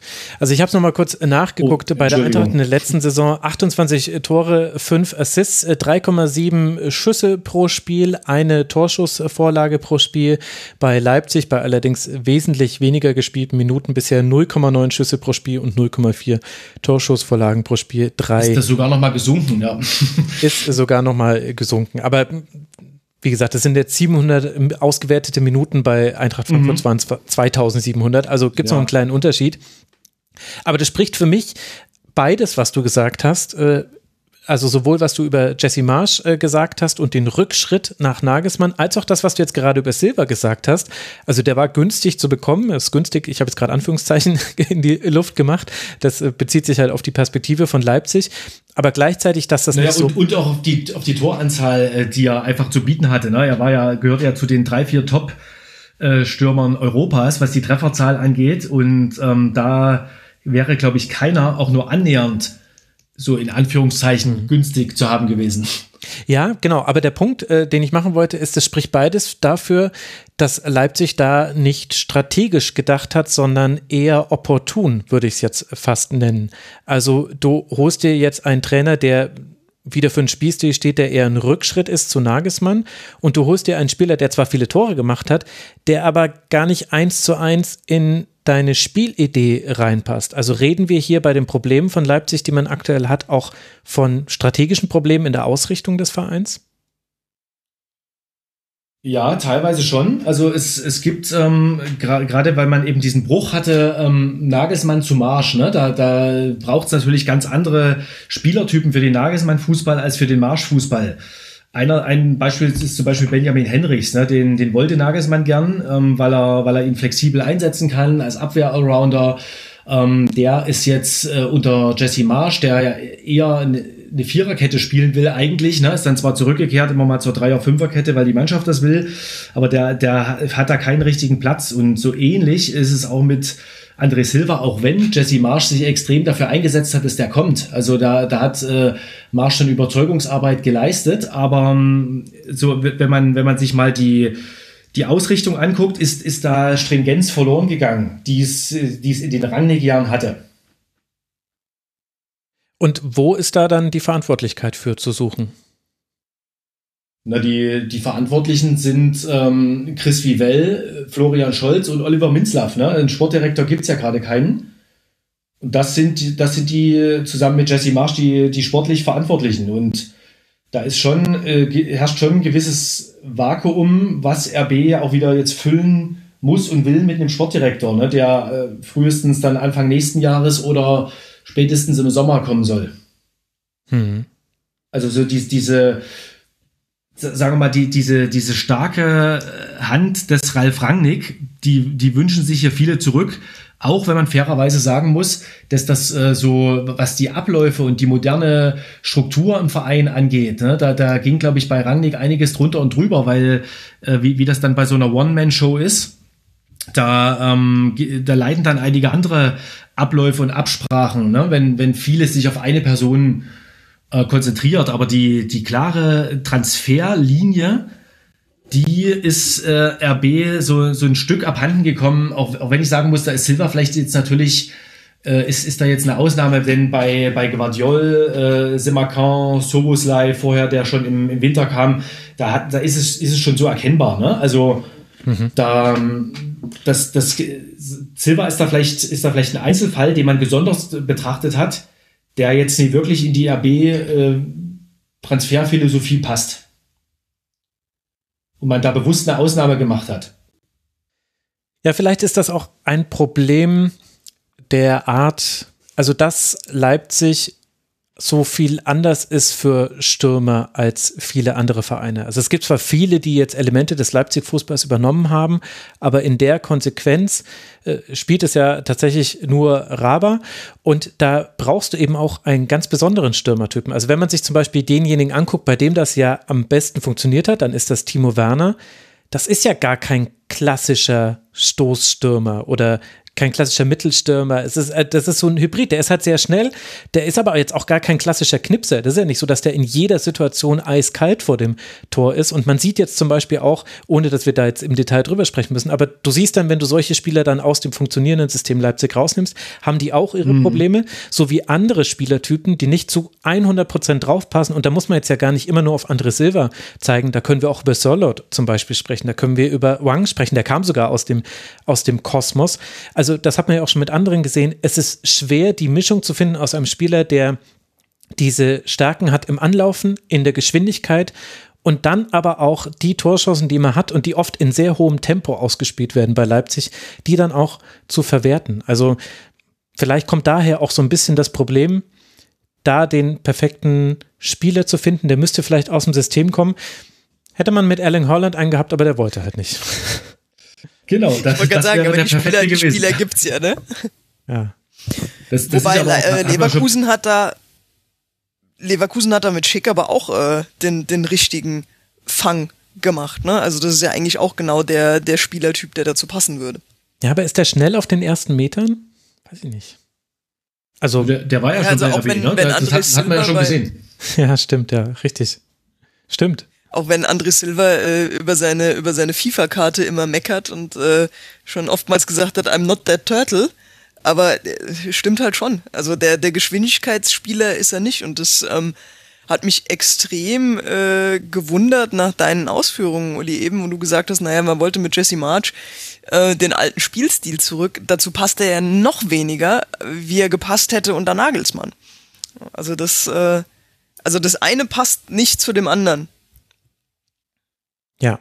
Genau, ich glaube, man, man wollte mit, mit André Silva wie so einen Joker ähm, holen, ohne dass ich das jetzt auf die Einsatzzeit äh, gemünzt meine, sondern ein Joker, was den Spielstil angeht. Ne? Denn man, man probiert halt. Spielt, man, man probiert es halt und man hat immer einen in der Hinterhand, der auch mal aus, aus keiner Situation oder aus einer Flanke ein Tor machen kann. Ne? Also so wirkt der Transfer auf mich oder generell eben wie, wie Silva in, zu, zu, zu dem jetzigen RB-Spiel passen soll. Ne, das so, ist ja jetzt auch sein Tor zum Beispiel im letzten Spiel entstanden. Ne? Also das ja, war ja eigentlich genau, auch das, aus keiner Chance ein Tor gemacht. Dass du eigentlich anders spielst, aber dass du trotzdem mit ihm noch, noch ein Backup hast, wenn das jetzt nicht so, so funktioniert, dann hast du mit ihm immer einen, der trotzdem mal treffen kann. Mhm. Wir haben die Frage bekommen und über Erling Holland haben wir dieses Thema, glaube ich, schon so ein bisschen gestreift. Es war ja interessant, dass sich dieser Ausnahmestürmer gegen Leipzig und für Dortmund entschieden hat. Und da hat, glaube ich, das Thema, wie weit kann man in der Champions League kommen, das ist jetzt nur Spekulation meinerseits, aber eine Rolle gespielt. Und ich stelle diese Frage auch, weil wir die bekommen haben im Forum. Leipzig ohne Champions League, was würde das denn überhaupt bedeuten für diesen Verein? Na, angesichts der, der Ablösen, die RB jetzt kassiert hat in der letzten Saison und die wahrscheinlich auch nochmal dazukommen werden, wenn jemand wie Olmo oder Kunku geht, ist das, ist das jetzt mal rein finanziell abzufedern, ne? also eine Saison mal aufzufangen. Und dennoch ist es ähm, für RB eigentlich unerlässlich, Champions League zu spielen, weil ähm, man damit dann diese, diese Position aufgäbe, die besten ähm, europäischen äh, jungen Spieler, Talente dahin zu lotsen, mit der Perspektive eben Champions League spielen zu können und sich besser durchsetzen zu können als irgendwo anders bei einem Champions League Club. Also wäre das ähm, generell für das Renommee, für, für die Transferabsichten, ähm, wäre das schon ein großer Rückschritt. Finanziell ist es aufzufangen. Finanziell ist es eh egal, oder? Genau. ich habe es ehrlich gesagt also, nicht finanziell gemeint, ja. Sagt man immer so, ne? Aber es ist ja, es, ist, es existiert ja auch ein Financial Fair Play, wo sich RB übrigens im Gegensatz zu einigen anderen europäischen Vereinen immer äh, versucht, also sehr akribisch dran halten muss, weil die UEFA da extrem kritisch drauf guckt, aufgrund des, des Konstrukts mit ja, Salzburg. Klar, wenn du dir 15.000 Spieler aus äh, Leipzig holst, dann ja, äh, aus Salzburg, auch, Entschuldigung, also finde ich schon okay, dass ist, da drauf geguckt wird, ist, ehrlich gesagt. Ist, ist, richtig, ist richtig so, genau. Aber ähm, äh, na, dann, das ist jetzt kein, kein Selbstbedienungsladen, dass, dass jetzt Oliver Minzler nur mal irgendwie nach Salzburg oder Fuschel am See fährt und dann die nächsten 50 Millionen da im, im Kofferraum mit nach Leipzig fährt, sondern der, der Club muss sich schon über, über Transfers äh, und Champions League-Einnahmen, TV-Gelder etc. so ähm, auf dem Status auch halten. Ne? Also jetzt die, die Ausgaben sind natürlich gestiegen, der, der Kadermarktwert ist gestiegen, die Ablösen steigen. Also ähm, ist also dauerhaft ist es auch äh, notwendig für, für RB äh, Champions League zu spielen. Ja, also, auch finanziell. Klar, du brauchst die hohen Einnahmen, mit denen du dann im Financial Fair Play die hohen Ausgaben dann Richtig ähm, rechtfertigen kannst, dass das in Ordnung ist. Was ist denn aus dem Projekt geworden? Das hat Michele im Forum gefragt. Was ist aus dem Projekt lokale Fußballer ausbilden geworden? Gerade zu Beginn der Vereinsgründung schreibt er, hörte man immer, dass Leipzig vor Ort Spieler in der Nachwuchsleistungszentrum ausbilden wolle und diese sukzessiv an die erste Mannschaft heranführen wolle. Stimmt der Eindruck, dass dies nun ad acta gelegt wurde und nach Österreich ausgelagert?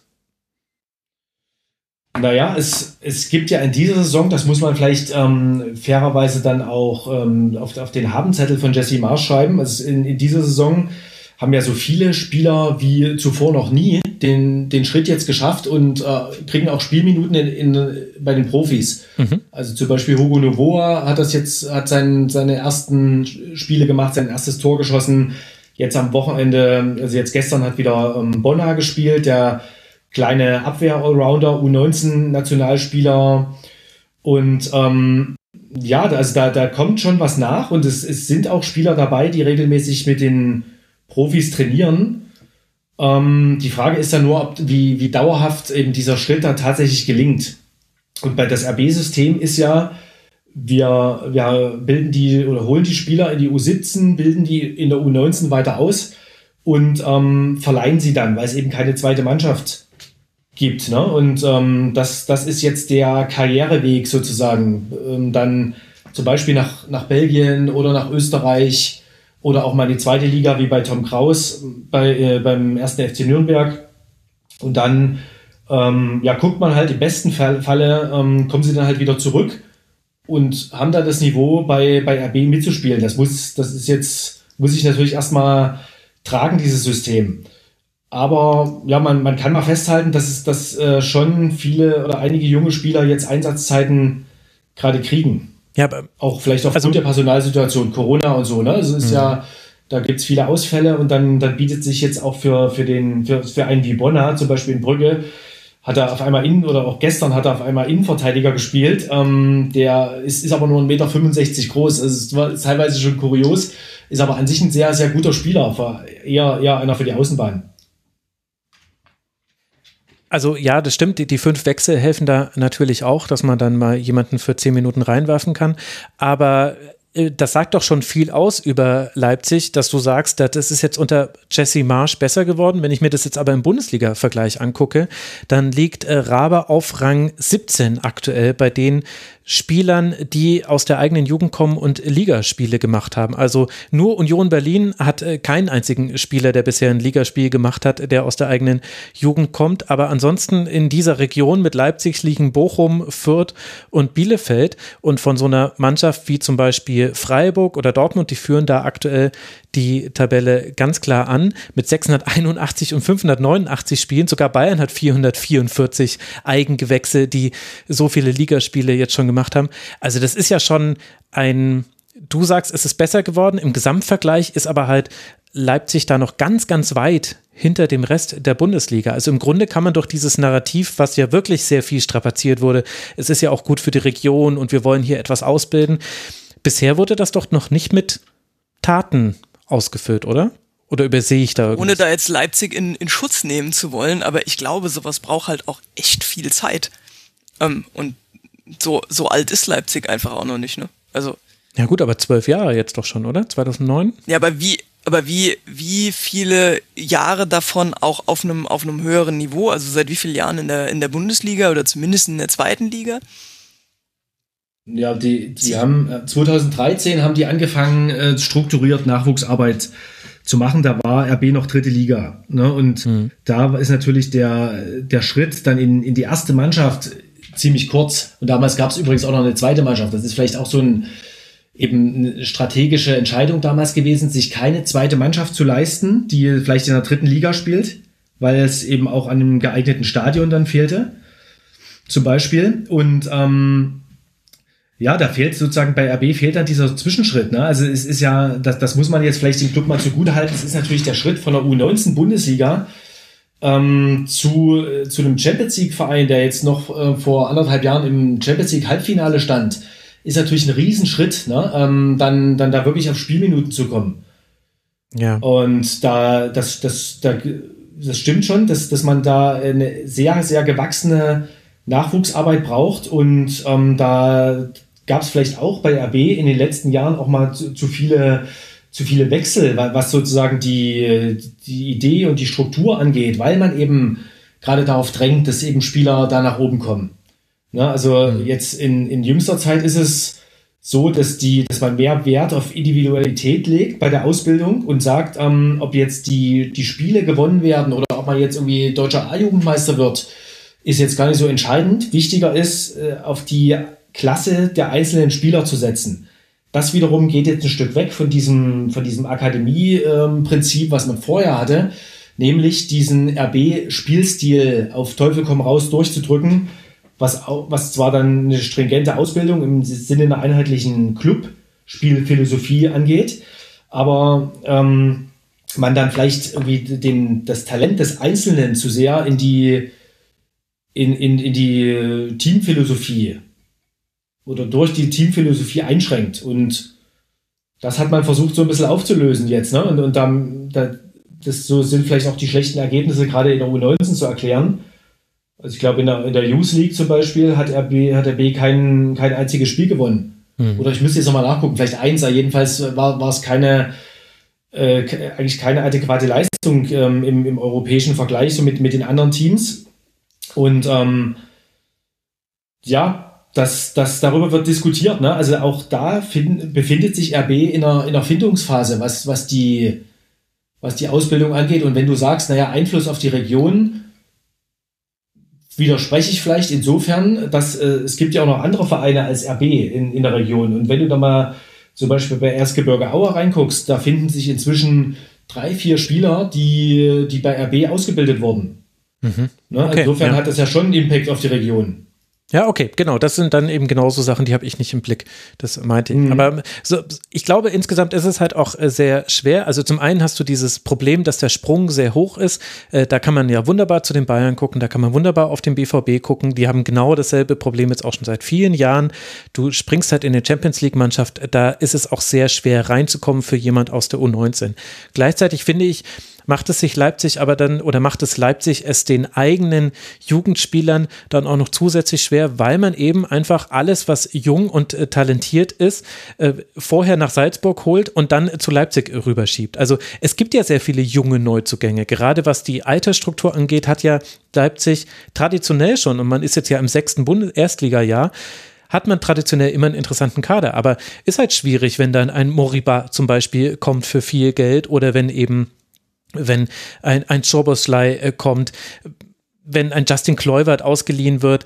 Also da werden dir halt auch immer wieder einfach junge Spieler vor die, vor die Nase gesetzt. Da, da ist es schwer aus dem aus der eigenen Jugend hochzukommen. Ich finde das halt interessant, weil ich das Gefühl habe, und das ist nämlich auch eine Frage, die wir im Forum bekommen haben vom High Lord Alarak, dass äh, Leipzig gerade nicht so genau weiß, wo man eigentlich sein will oder wer man sein möchte. Er stellt nämlich die Frage, wo sieht sich Raber Leipzig in fünf oder zehn Jahren? Geht es ihnen tatsächlich darum, Titel zu gewinnen oder ist das Ziel in Anführungszeichen nur, junge Megatalente für viel Geld zu verkaufen? Mateschitz gehört zu den reichsten Menschen der Welt. Warum bemüht sich Leipzig nicht um größere Star Stars? Wer Meister werden möchte, muss seines Erachtens tiefer in die Tasche greifen. Zitat Ende. Ja, das hieße ja, also wenn du jetzt Stars kaufst, ne, dann würde man ja eigentlich alle Klischees bedienen, die man immer mit RB in Verbindung gebracht hat. Ne? Die kaufen sich da einfach die, die Mannschaft äh, zurecht. Das hat ja, also ich, ich fand, das war damals genau der richtige Weg, den Rangnick und Co. dann eingeschlagen haben, äh, nämlich keine fertigen Stars zu kaufen, sondern eben äh, Spieler, die, die du entwickelst und die dann ihren Marktwert natürlich ähm, potenzieren. Ne? Und äh, das ist immer noch äh, die grundlegende Strategie und, und Philosophie von, von RB, was, was die Transfers angeht. Und das ist grund, grundsätzlich auch die richtige Richtung. Ne? Natürlich ist das, ähm, ist, ist irgendwann, gibt es dann auch Punkte in, innerhalb so einer Teamentwicklung, wo, äh, die, die, wo dann mal so eine Titelreife da sein muss. Ne? Also das ist, wird jetzt nicht jedes Jahr der Fall sein. Aber Leute wie, äh, wie Forsberg oder oder Kampel, die wollen und müssen natürlich eigentlich auch mal einen Titel gewinnen. Ja, aber das schaffen sie und bei Leipzig dann nicht, oder? Das, das, das wird schwer. Es, es, ich meine, die Chancen waren ja da. Ne? Es, sie waren ja zweimal im Pokalfinale. Oder äh, aktuell zum Beispiel träumt Emil Forsberg äh, vom, vom Europa League-Sieg. Ne? Also die, die, diese Titelgedanken sind schon da, aber ähm, es, es ist jetzt keine also sagen wir mal so, es, es, wird, es wird jetzt nie der Zustand erreicht sein, dass man sich jetzt die, die Stars für 80 Millionen kauft, um, um dann die, die großen Pokale abzuschöpfen. So glaube ich zumindest, wird, wird das auch in den nächsten fünf oder zehn Jahren, wird, wird, das, wird das kein RB-Weg sein. Und finde ich, finde ich aber eigentlich auch äh, irgendwie, finde ich nachvollziehbar. Natürlich muss aber trotzdem auch mit der jetzigen Philosophie, äh, muss irgendwann mal ein Titel rausspringen. Ja, das Aber hört sich irgendwie für mich wie so eine eierlegende Wollmilchsau an. Also das hört sich so an wie, ja, DFB-Pokal kann mal was gehen, stand man ja auch schon im Finale, aber halt kein, in Anführungszeichen, richtiger Titel, oder? Also das ist ja völlig was legitim. Wäre also richtiger können, für dich ein, ein, ein, richtiger ist Meisterschaft oder Champions League Sieg oder? Ja, genau. Also um die Meisterschaft mitspielen. Also Champions League, da könnte man ja jetzt sogar die Halbfinale-Argumentation fahren, wobei ich finde, das war eine ganz besondere Champions League-Situation, wo die deutschen Vereine einfach Vorteile hatten, auch ja. die Bayern. Ähm, aber ich meine, das ist ja auch legitim. Also Borussia Dortmund hat ja letztlich auf einem anderen Niveau auch diese Strategie, dass sie den Anspruch haben, wer 16 ist und kicken kann, der soll lieber mal zu uns kommen und äh, der wird dann irgendwann entweder sehr, sehr wichtig oder wir verkaufen ihn wieder und dann, also entweder verkaufen wir ihn für sehr viel Geld irgendwann oder für ein bisschen weniger Geld, aber das ist quasi unsere Methode, um an den Bayern dran zu bleiben und irgendwie zu versuchen, dieser Übermacht etwas gegenzuhalten. Es wäre ja, das ist ja, und das ist ja ein legitimer Ansatz und den könnte ja Leipzig auch fahren. Man hat ja dafür sogar den Standortvorteil, dass man mit Salzburg und noch manchen anderen Vereinen aus dem ganzen Universum auch noch einen kurzen Weg hat und eine einheitliche Spielphilosophie. Ich ich finde aber, dass halt manche Dinge, über die wir heute gesprochen haben, da überhaupt überhaupt gar nicht zu passen. Also, äh, und eben nicht nur dieser Silverwechsel, wo du jetzt gesagt hast, naja, das hat man halt mal so mitgenommen, was, was ich ja auch verstehen kann. Sondern eben von Aber das, wenn ich nochmal kurz da einhake bei dem Silver, ne? genau, genau das ist ja so ein Spieler, äh, von dem du dir erhoffst, ähm, du, du verlässt mal deinen, deinen Weg, ne? deinen Transferweg, mhm. holst, holst einen Silver, der dir 20 Tore pro Saison garantieren soll, um eben auf dem Weg sozusagen da die, den, den generellen Weg nicht zu verlassen, aber dennoch ähm, so, so ein Stück mehr Titelreife zu bekommen. Ja, also das, so, so wurde der Wechsel auch damals interpretiert. Ja, aber hat er nicht. Aber wenn, wenn ja. du jetzt generell den Weg verlassen würdest, ne, wenn du jetzt immer mhm. sagst, wir holen jetzt nur noch die, äh, die erfahrenen Topspieler, also erstens mal wäre wär das finanziell im jetzigen Entwicklungsstand des, des, des Clubs wäre das nicht möglich. Ne? Du kannst jetzt keine, keine, ähm, sagen wir mal, zwei, drei Spieler kaufen, die, sagen wir mal, 60 Millionen oder so kosten, ne? Und, und jetzt vielleicht im besten Alter sind, 28 oder so. Ähm, die, die Frage ist, wo, wohin würde das dann führen? Ne? Du, du würdest ja dann die, den, den generellen Weg verlassen und eben diese, äh, die, diese, diese Spielerwerte ähm, verlieren. Ne? Jetzt ist es ja so, dass diese Spielerwerte entwickelt werden und trotzdem punktuell so verstärkt wird, dass man eben, dass man eben in einer guten Saison, wenn, wenn die Entwicklung soweit ist, also jetzt, wir, wir lassen jetzt mal die aktuelle Situation unter Jesse Marsch außen vor, aber unter Julian Nagelsmann beispielsweise war man ja jetzt nicht so weit äh, entfernt. Ne? Da, da lief es ja bis, bis April und dann kamen die ganzen Querelen dazu, aber bis April äh, war RB äh, an den Bayern dran.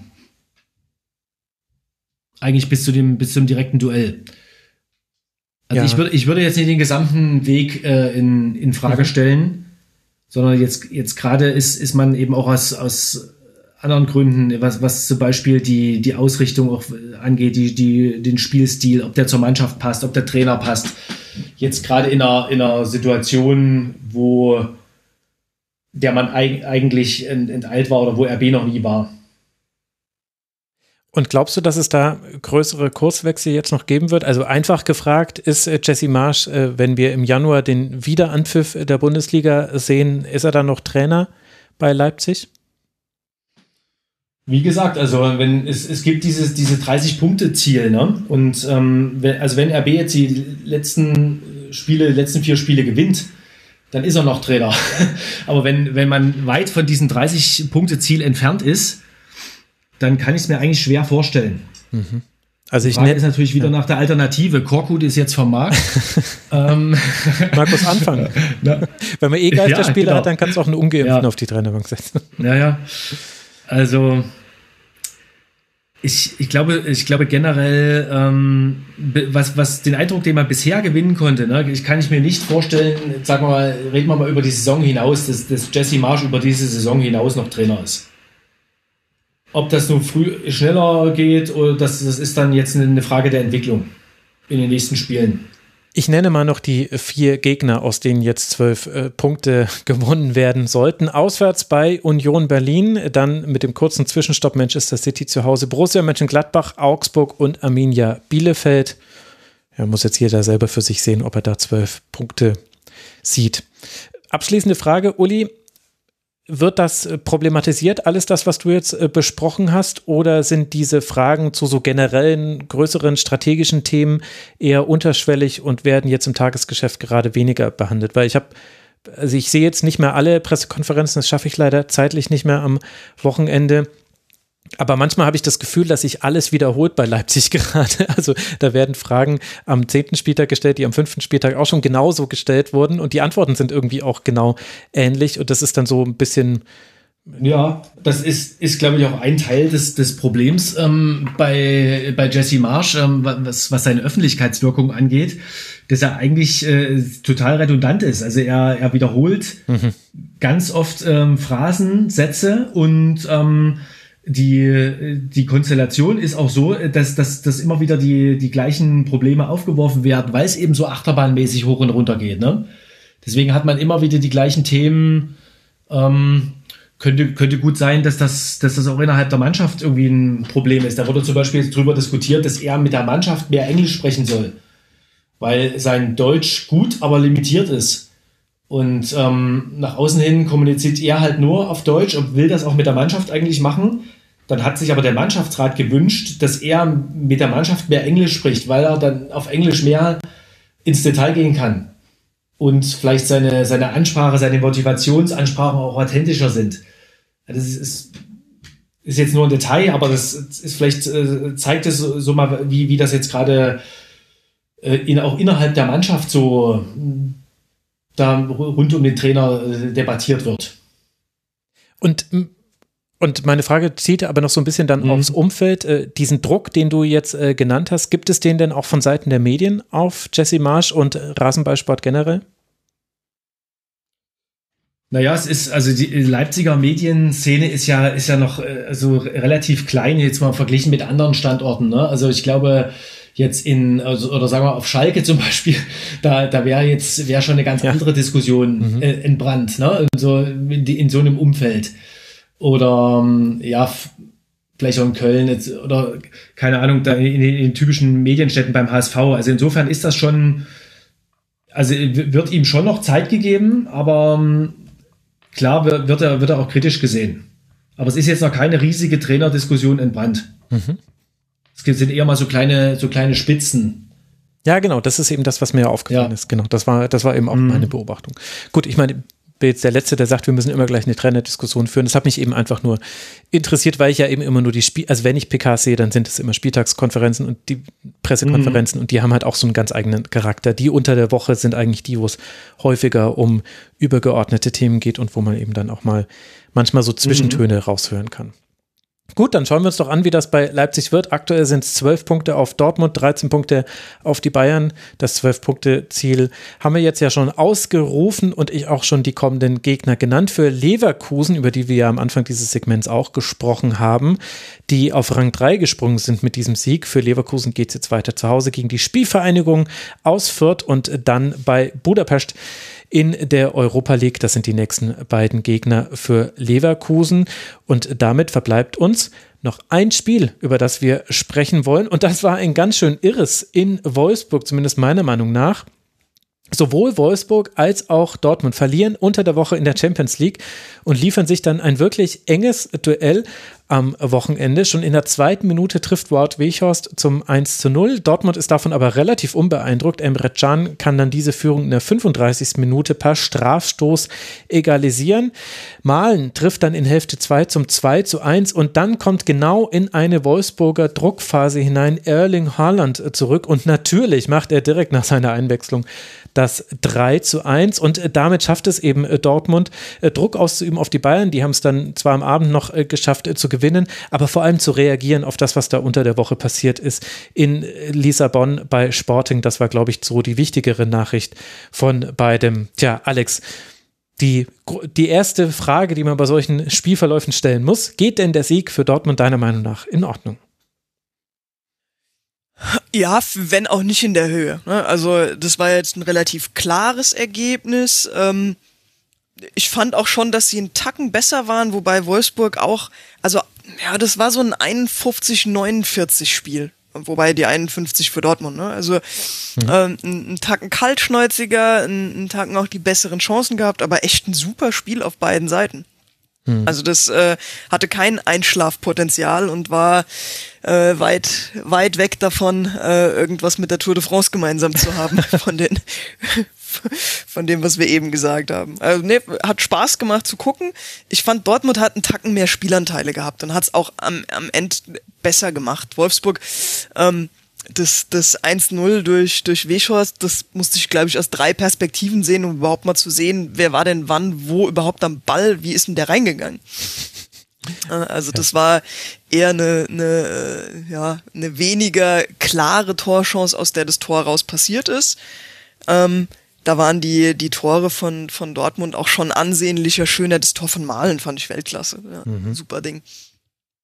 Und gleichzeitig finde ich, hat man aber bei beiden Toren, sowohl bei dem vom Malen als auch bei dem von Holland, bei den Dingen, die gut gemacht wurden von Dortmunder Seite, aber halt auch klare Probleme von Wolfsburg gesehen. Also beim, beim Tor von Malen zieht er parallel zum, äh, zum Strafraum und schießt dann sehr, sehr gut. Aber man würde sich wünschen, vor allem wenn man äh, mit einer Dreier- beziehungsweise dann später auch mit einer Viererkette spielt, dass da jemand in, in Nähe steht, um ihn unter Bedrängnis zu setzen. Und die Flanke, die Brand auf Holland schlägt, die ist fantastisch und Holland macht das auch super. Aber der hatte ähnlich viel Zeit wie Louis Schaub äh, gegen Gladbach und da haben wir genau das thematisiert. Also ich fand defensiv war das von Wolfsburg nicht gut, ehrlicherweise. Ja, zumindest bei den Toren nicht. Also da gab es andere Zweikämpfe, die sie deutlich besser geführt haben, aber da äh, Julian Brandt stand halt ewig frei, ne? Und hat halt äh, genau warten können, bis äh, Holland auch losläuft, hat Zeit gehabt, die Flanke auch äh, perfekt auszuführen. Also da war, da war überhaupt kein Druck auf ihn da. Und dann äh, passiert sowas halt. Das hast du sehr das schön. verwundert mich eigentlich, wenn, wenn ich mich noch mal kurz einschalten kann, da, ähm, ich, weil, weil gerade Wolfsburg doch in der ersten Saisonphase so eine extrem körperliche Mannschaft auch hatte zumindest, äh, wenn, ich mich jetzt an, an das Spiel in Wolfsburg ähm, erinnere von, von Leipzig, ähm, da, da haben die den Leipzigern wirklich so den, auch aufgrund der ihrer Physis und aufgrund dieser, dieser Recken in der Abwehr, ne, die, da eigentlich die, das, das, das Spiel versaut. Und ähm, deswegen wundert mich das ein bisschen, dass, dass das äh, jetzt Wolfsburg so unterlaufen ist. Ja, ich gut, glaube. Inzwischen ist einiges passiert. Ja, ich glaube ehrlich gesagt, es hat auch gar nicht so sehr mit der Innenverteidigung zu tun, ohne dass ich jetzt komplett sagen will, es lag jetzt komplett äh, nur an anderen Spielern. Aber äh, also in dem Spiel hatte ich äh, das Gefühl, dass Roussillon und Baku mit ihren Defensivaufgaben oft überfordert waren, beziehungsweise oft auch gar nicht an dem Ort waren, an dem sie hätten sein sollen und dann eben einfach einen Meter zu weit weg waren. Und dieser eine Meter reicht er dann gegen äh, Julian Brandt, äh, gegen Marco Reus, der sich oft auf den Flügel hat fallen lassen. Auch Marius Wolf hatte gute Aktionen. Und der ist mir jetzt bisher jetzt nicht so wahnsinnig aufgefallen in dieser Saison bei Dortmunder Seite. Also ich hatte das Gefühl, das war so ein bisschen das Problem. Und was mir aber auch aufgefallen ist, war, das Umschaltverhalten nach Ballverlust bei Wolfsburg war nicht gut. Und diese Druckphase, in der Dortmund dann Wolfsburg hinten reingedrückt hat, also Dortmund hat ja wirklich sehr gut auf den Rückstand reagiert, fand ich. Wenn man alles mit einbezieht, was da bei Dortmund gerade als Themen in der Luft schwingt, fand ich das beeindruckend, wie gut Dortmund das gemacht hat. Und der Ausgleich war völlig verdient, auch wenn natürlich die Art und Weise, wie er fällt, dann Strafstoß und so weiter, wäre vermeidbar gewesen aus Wolfsburger Sicht. Aber das war richtig gut. Und da stand Wolfsburg zwar tief und trotzdem hat man es nicht geschafft, da Dortmund in den entscheidenden Räumen auf den Füßen zu stehen. Und das war, also da hat Florian Kofeld auf jeden Fall noch eine Aufgabe, finde ich, bei Wolfsburg. So geht's nicht. Mhm. Die, die beiden genannten Außenverteidiger von dir, ne, das sind natürlich auch eher, eher Spieler, die ihre Stärken in der Offensive haben. Ne? Dann gegen eine Mannschaft wie Dortmund fraglich, ob das vom Personal dann so passt. Aber da ja, habe ich jetzt zu wenig Einblick in die Kaderstruktur. Ja. Wenn du dann 2-1 hinten liegst, da hat Wolfsburg natürlich vor dem 3-1 auch nochmal aufgemacht. Ne? Die haben nochmal einen entscheidenden Zweikampf im Mittelfeld, ja, vermeintlich erst gewonnen, dann aber doch den Ballverlust gehabt. Dann war mhm. aber auch ein Teil schon wieder in der Vorwärtsbewegung und dann waren sie hinten einfach auch äh, mit zu wenig Mann dabei, ne? so dass es Brand halt auf seiner Seite auch einfach komplett alleine stand. Ähm, aber ich glaube, das war auch dann so ein bisschen dem geschuldet, dass, dass kein Personal da war. Ähm, die Zweikämpfe, wie gesagt, im Mittelfeld, die wurden, die wurden teilweise recht ordentlich geführt. Ne? Also ähm, da gab es ja auch dieses, dieses Interview mit äh, Maxi Arnold am, am Schluss, wo er auch nochmal irgendwie darauf, darauf zurückkommt, dass er ja äh, vor Erling Haaland keine Angst haben muss, weil er ja den Zweikampf äh, gegen ihn noch gewonnen hat. Und, und das war aber auch äh, tatsächlich ein gut geführter. Ne? Also ja. da ist er mit allem, was er hat, dagegen gegangen. Und Haaland ist jetzt auch kein, das ist ja auch kein, kein äh, Strich in der Landschaft. Da musst du schon ein bisschen Physis haben, um, um da auch gegen anzugehen. Das lief, wie gesagt, im Mittelfeld gut. Hinten waren sie dann oftmals ja, alleingelassen. Und witzigerweise fand ich was bei Dortmund eigentlich genauso. Ich fand, äh, also äh, Julian Brandt hatte unheimlich schwache Aktionen gegen Lücke Bacchio, auch wo er manchmal Lücke Bacchio einfach offen stehen lässt, aber darf er da nicht offen stehen. Und das war ganz klar der Plan von Wolfsburg über die vermeintlich schwächere linke Seite mit Schulz, Dahu und Brandt zu kommen. Und das hat dann natürlich nicht nur beim 1 zu 0, sondern wirklich gut geklappt. Und eben halt auch diese Druckphase, in der Wolfsburg wirklich Chance um Chance hatte und die sind halt dann aus verschiedenen Gründen nicht reingegangen. Ich fand auch, dass Kobel wieder richtig stark gespielt hat. Der geht immer so ein bisschen unter, aber der ist für mich mit hauptverantwortlich dafür, dass es nicht 2 zu 2 steht und dann überhaupt Holland dieses 3 zu 1 dann machen kann. Also bei Dortmund war es auch so, also bei Wolfsburg würde ich sagen, Offensive war eigentlich ganz gut, aber in der Defensive gab es halt Probleme. Und bei Dortmund ist meine Analyse einfach gesagt genau die gleiche, die identische. Offensive war ganz gut, defensiv, hm, Mhm. Das wirft natürlich dann auch äh, die, die Fragen vom nächsten Spiel auf, ne? ob, das, äh, ob, ob Dortmund in der Verfassung ist, die, die Bayern wirklich richtig zu ärgern. Mhm. Ja, ich meine, andererseits sind diese Bayern-Spiele halt auch, also jetzt hatte Dortmund zu 59 Prozent den Ball. Und das mhm. ist jetzt auch das, was Dortmund jetzt gar nicht so gerne möchte. Das ist ja sehr vergleichbar zu zum Beispiel Leipzig, über die wir auch gesprochen haben. Wenn die ihr Spiel machen können, was sie am liebsten machen, dann sind sie immer gut. Und so ist es bei Dortmund auch. Dortmund will nicht zu 60 Prozent den Ball haben. Dortmund will schon lieber umschalten. Das wird es ja wahrscheinlich eher geben gegen die Bayern, die wiederum genau das Problem haben, dass sie zwei Jäger gerade im, äh, auf der Doppel-6 haben. Um das zu verstehen, muss man das Bayern-Segment gehört haben, liebe Hörerinnen und Hörer. Manche skippen ja, äh, dass, äh, dass genau dann diese Absicherung nicht fehlt. Also deswegen, ich glaube, das ist, das, ich finde, das ist so offen, wie, wie diese Spiele eigentlich immer sind. Also wenn Bayern äh, alles auf den Platz bringt, was man hat, dann ist man immer besser. Aber Dortmund hat halt auch sehr gute Mittel gegen das, was Bayern nicht gut kann. Und da hilft es jetzt sehr, dass Erling Holland wieder zurück ist, zur großen Begeisterung vor allem einer Wolfsburger Zuschauerin. äh, ja, also irgendwie schwierig, aber wir werden es ja sehen am nächsten Wochenende. Ja, wobei man bei Dortmund halt auch nicht vergessen darf, es ist ja nicht nur Haaland zurück, sondern auch Sagadu, Witzel kommen jetzt langsam wieder, kriegen mehr, mehr Spielanteile. Ähm, das sind halt auch Spieler, die, die einfach gefehlt haben. Ja, das stimmt. Und ich finde, der eine Unterschiedsspieler, also der eine Spieler, der wirklich in, in fast jedem Dortmunder Spiel, auch in den schlechteren, herausragt, ist Jude Bellingham. Der hat jetzt auch nicht äh, gespielt oh ja. gegen Wolfsburg. Das darf man auch nicht komplett vergessen. Also, das ist ja, ja. so, das ist ja der Xaver Schlager Dortmunds. Und gleichzeitig habe ich das Gefühl, dass ich gerade Jude Bellingham unglaublich beleidigt habe, obwohl Schlager so wichtig ist für Wolfsburg. Also, es zeigt, wie gut Bellingham ist. Gut, ich habe das Gefühl, wir haben uns so ein bisschen leer gequatscht. Das ist nach äh, drei Stunden, fast drei Stunden Sendung auch wirklich in Ordnung. Deswegen lasst uns an der Stelle das zumachen. Ich entlasse euch noch, liebe Hörerinnen und Hörer, mit dem Hinweis, dass Wolfsburg jetzt 20 Punkte hat, so wie eben Hoffenheim und Union Berlin auch. Aktuell Rang 7. Es geht weiter gegen Mainz 05 auswärts und dann zu Hause gegen Lille und den VfB. Und Dortmund, die mit 30 Punkten ein Punkt hinter den beiden sind, spielt zu eurer aller Überraschung zu Hause gegen Bayern das nächste Spiel. Und das werden wir dann auch in der nächsten Schlusskonferenz, die dann Nummer 340 sein, ausführlich besprechen. Und dann werden wir ja alle viel, viel schlauer sein. Und vielleicht hat sich dann auch das ein oder andere ander, einerseits, andererseits, was wir jetzt in diesem Spieltag hatten, vielleicht dann schon eine klarere Tendenz bekommen. Es ist halt alles sehr wankemütig. Es gibt nur eine Mannschaft, die die letzten drei Spiele in der Bundesliga gewinnen konnte. Wisst ihr zufällig welche? Alex, das wäre dein Einsatz gewesen. Eintracht Frankfurt. du, du, du hast es ja vorhin schon verraten, ne? Die, die letzten, wie war das? Fünf Spiele? Ja, genau. Nicht verloren fünf, zumindest, ne? Fünf ja. Pflichtspiele, genau. Und tatsächlich ja. von den letzten drei Bundesligaspieltagen nur eine Mannschaft hat neun Punkte aus diesen drei Spielen geholt. Das zeigt ja auch, wie viel gerade sich sortiert in der Liga, wie viel da noch ja, an fehlender Konstanz bei eigentlich allen da ist. Da, auch bei Bayern, auch bei Dortmund. Und das ist ja irgendwie auch mal ganz nett, dass man nicht immer eindeutige Aussagen treffen kann. Ihr zwei, ich danke euch sehr für eure Zeit, für eure Vorbereitung. Herzlichen Dank an Uli Krömer, freier Sportjournalist aus Leipzig. Hast äh, viele interessante Dinge zu Leipzig mir erzählt. Vielen Dank dafür. Ihr könnt ihm folgen auf Twitter als Handballkurti und ich glaube, Uli, es gibt auch ein neues Buch von dir zu kaufen. Jetzt darfst du Werbung machen, wenn du magst.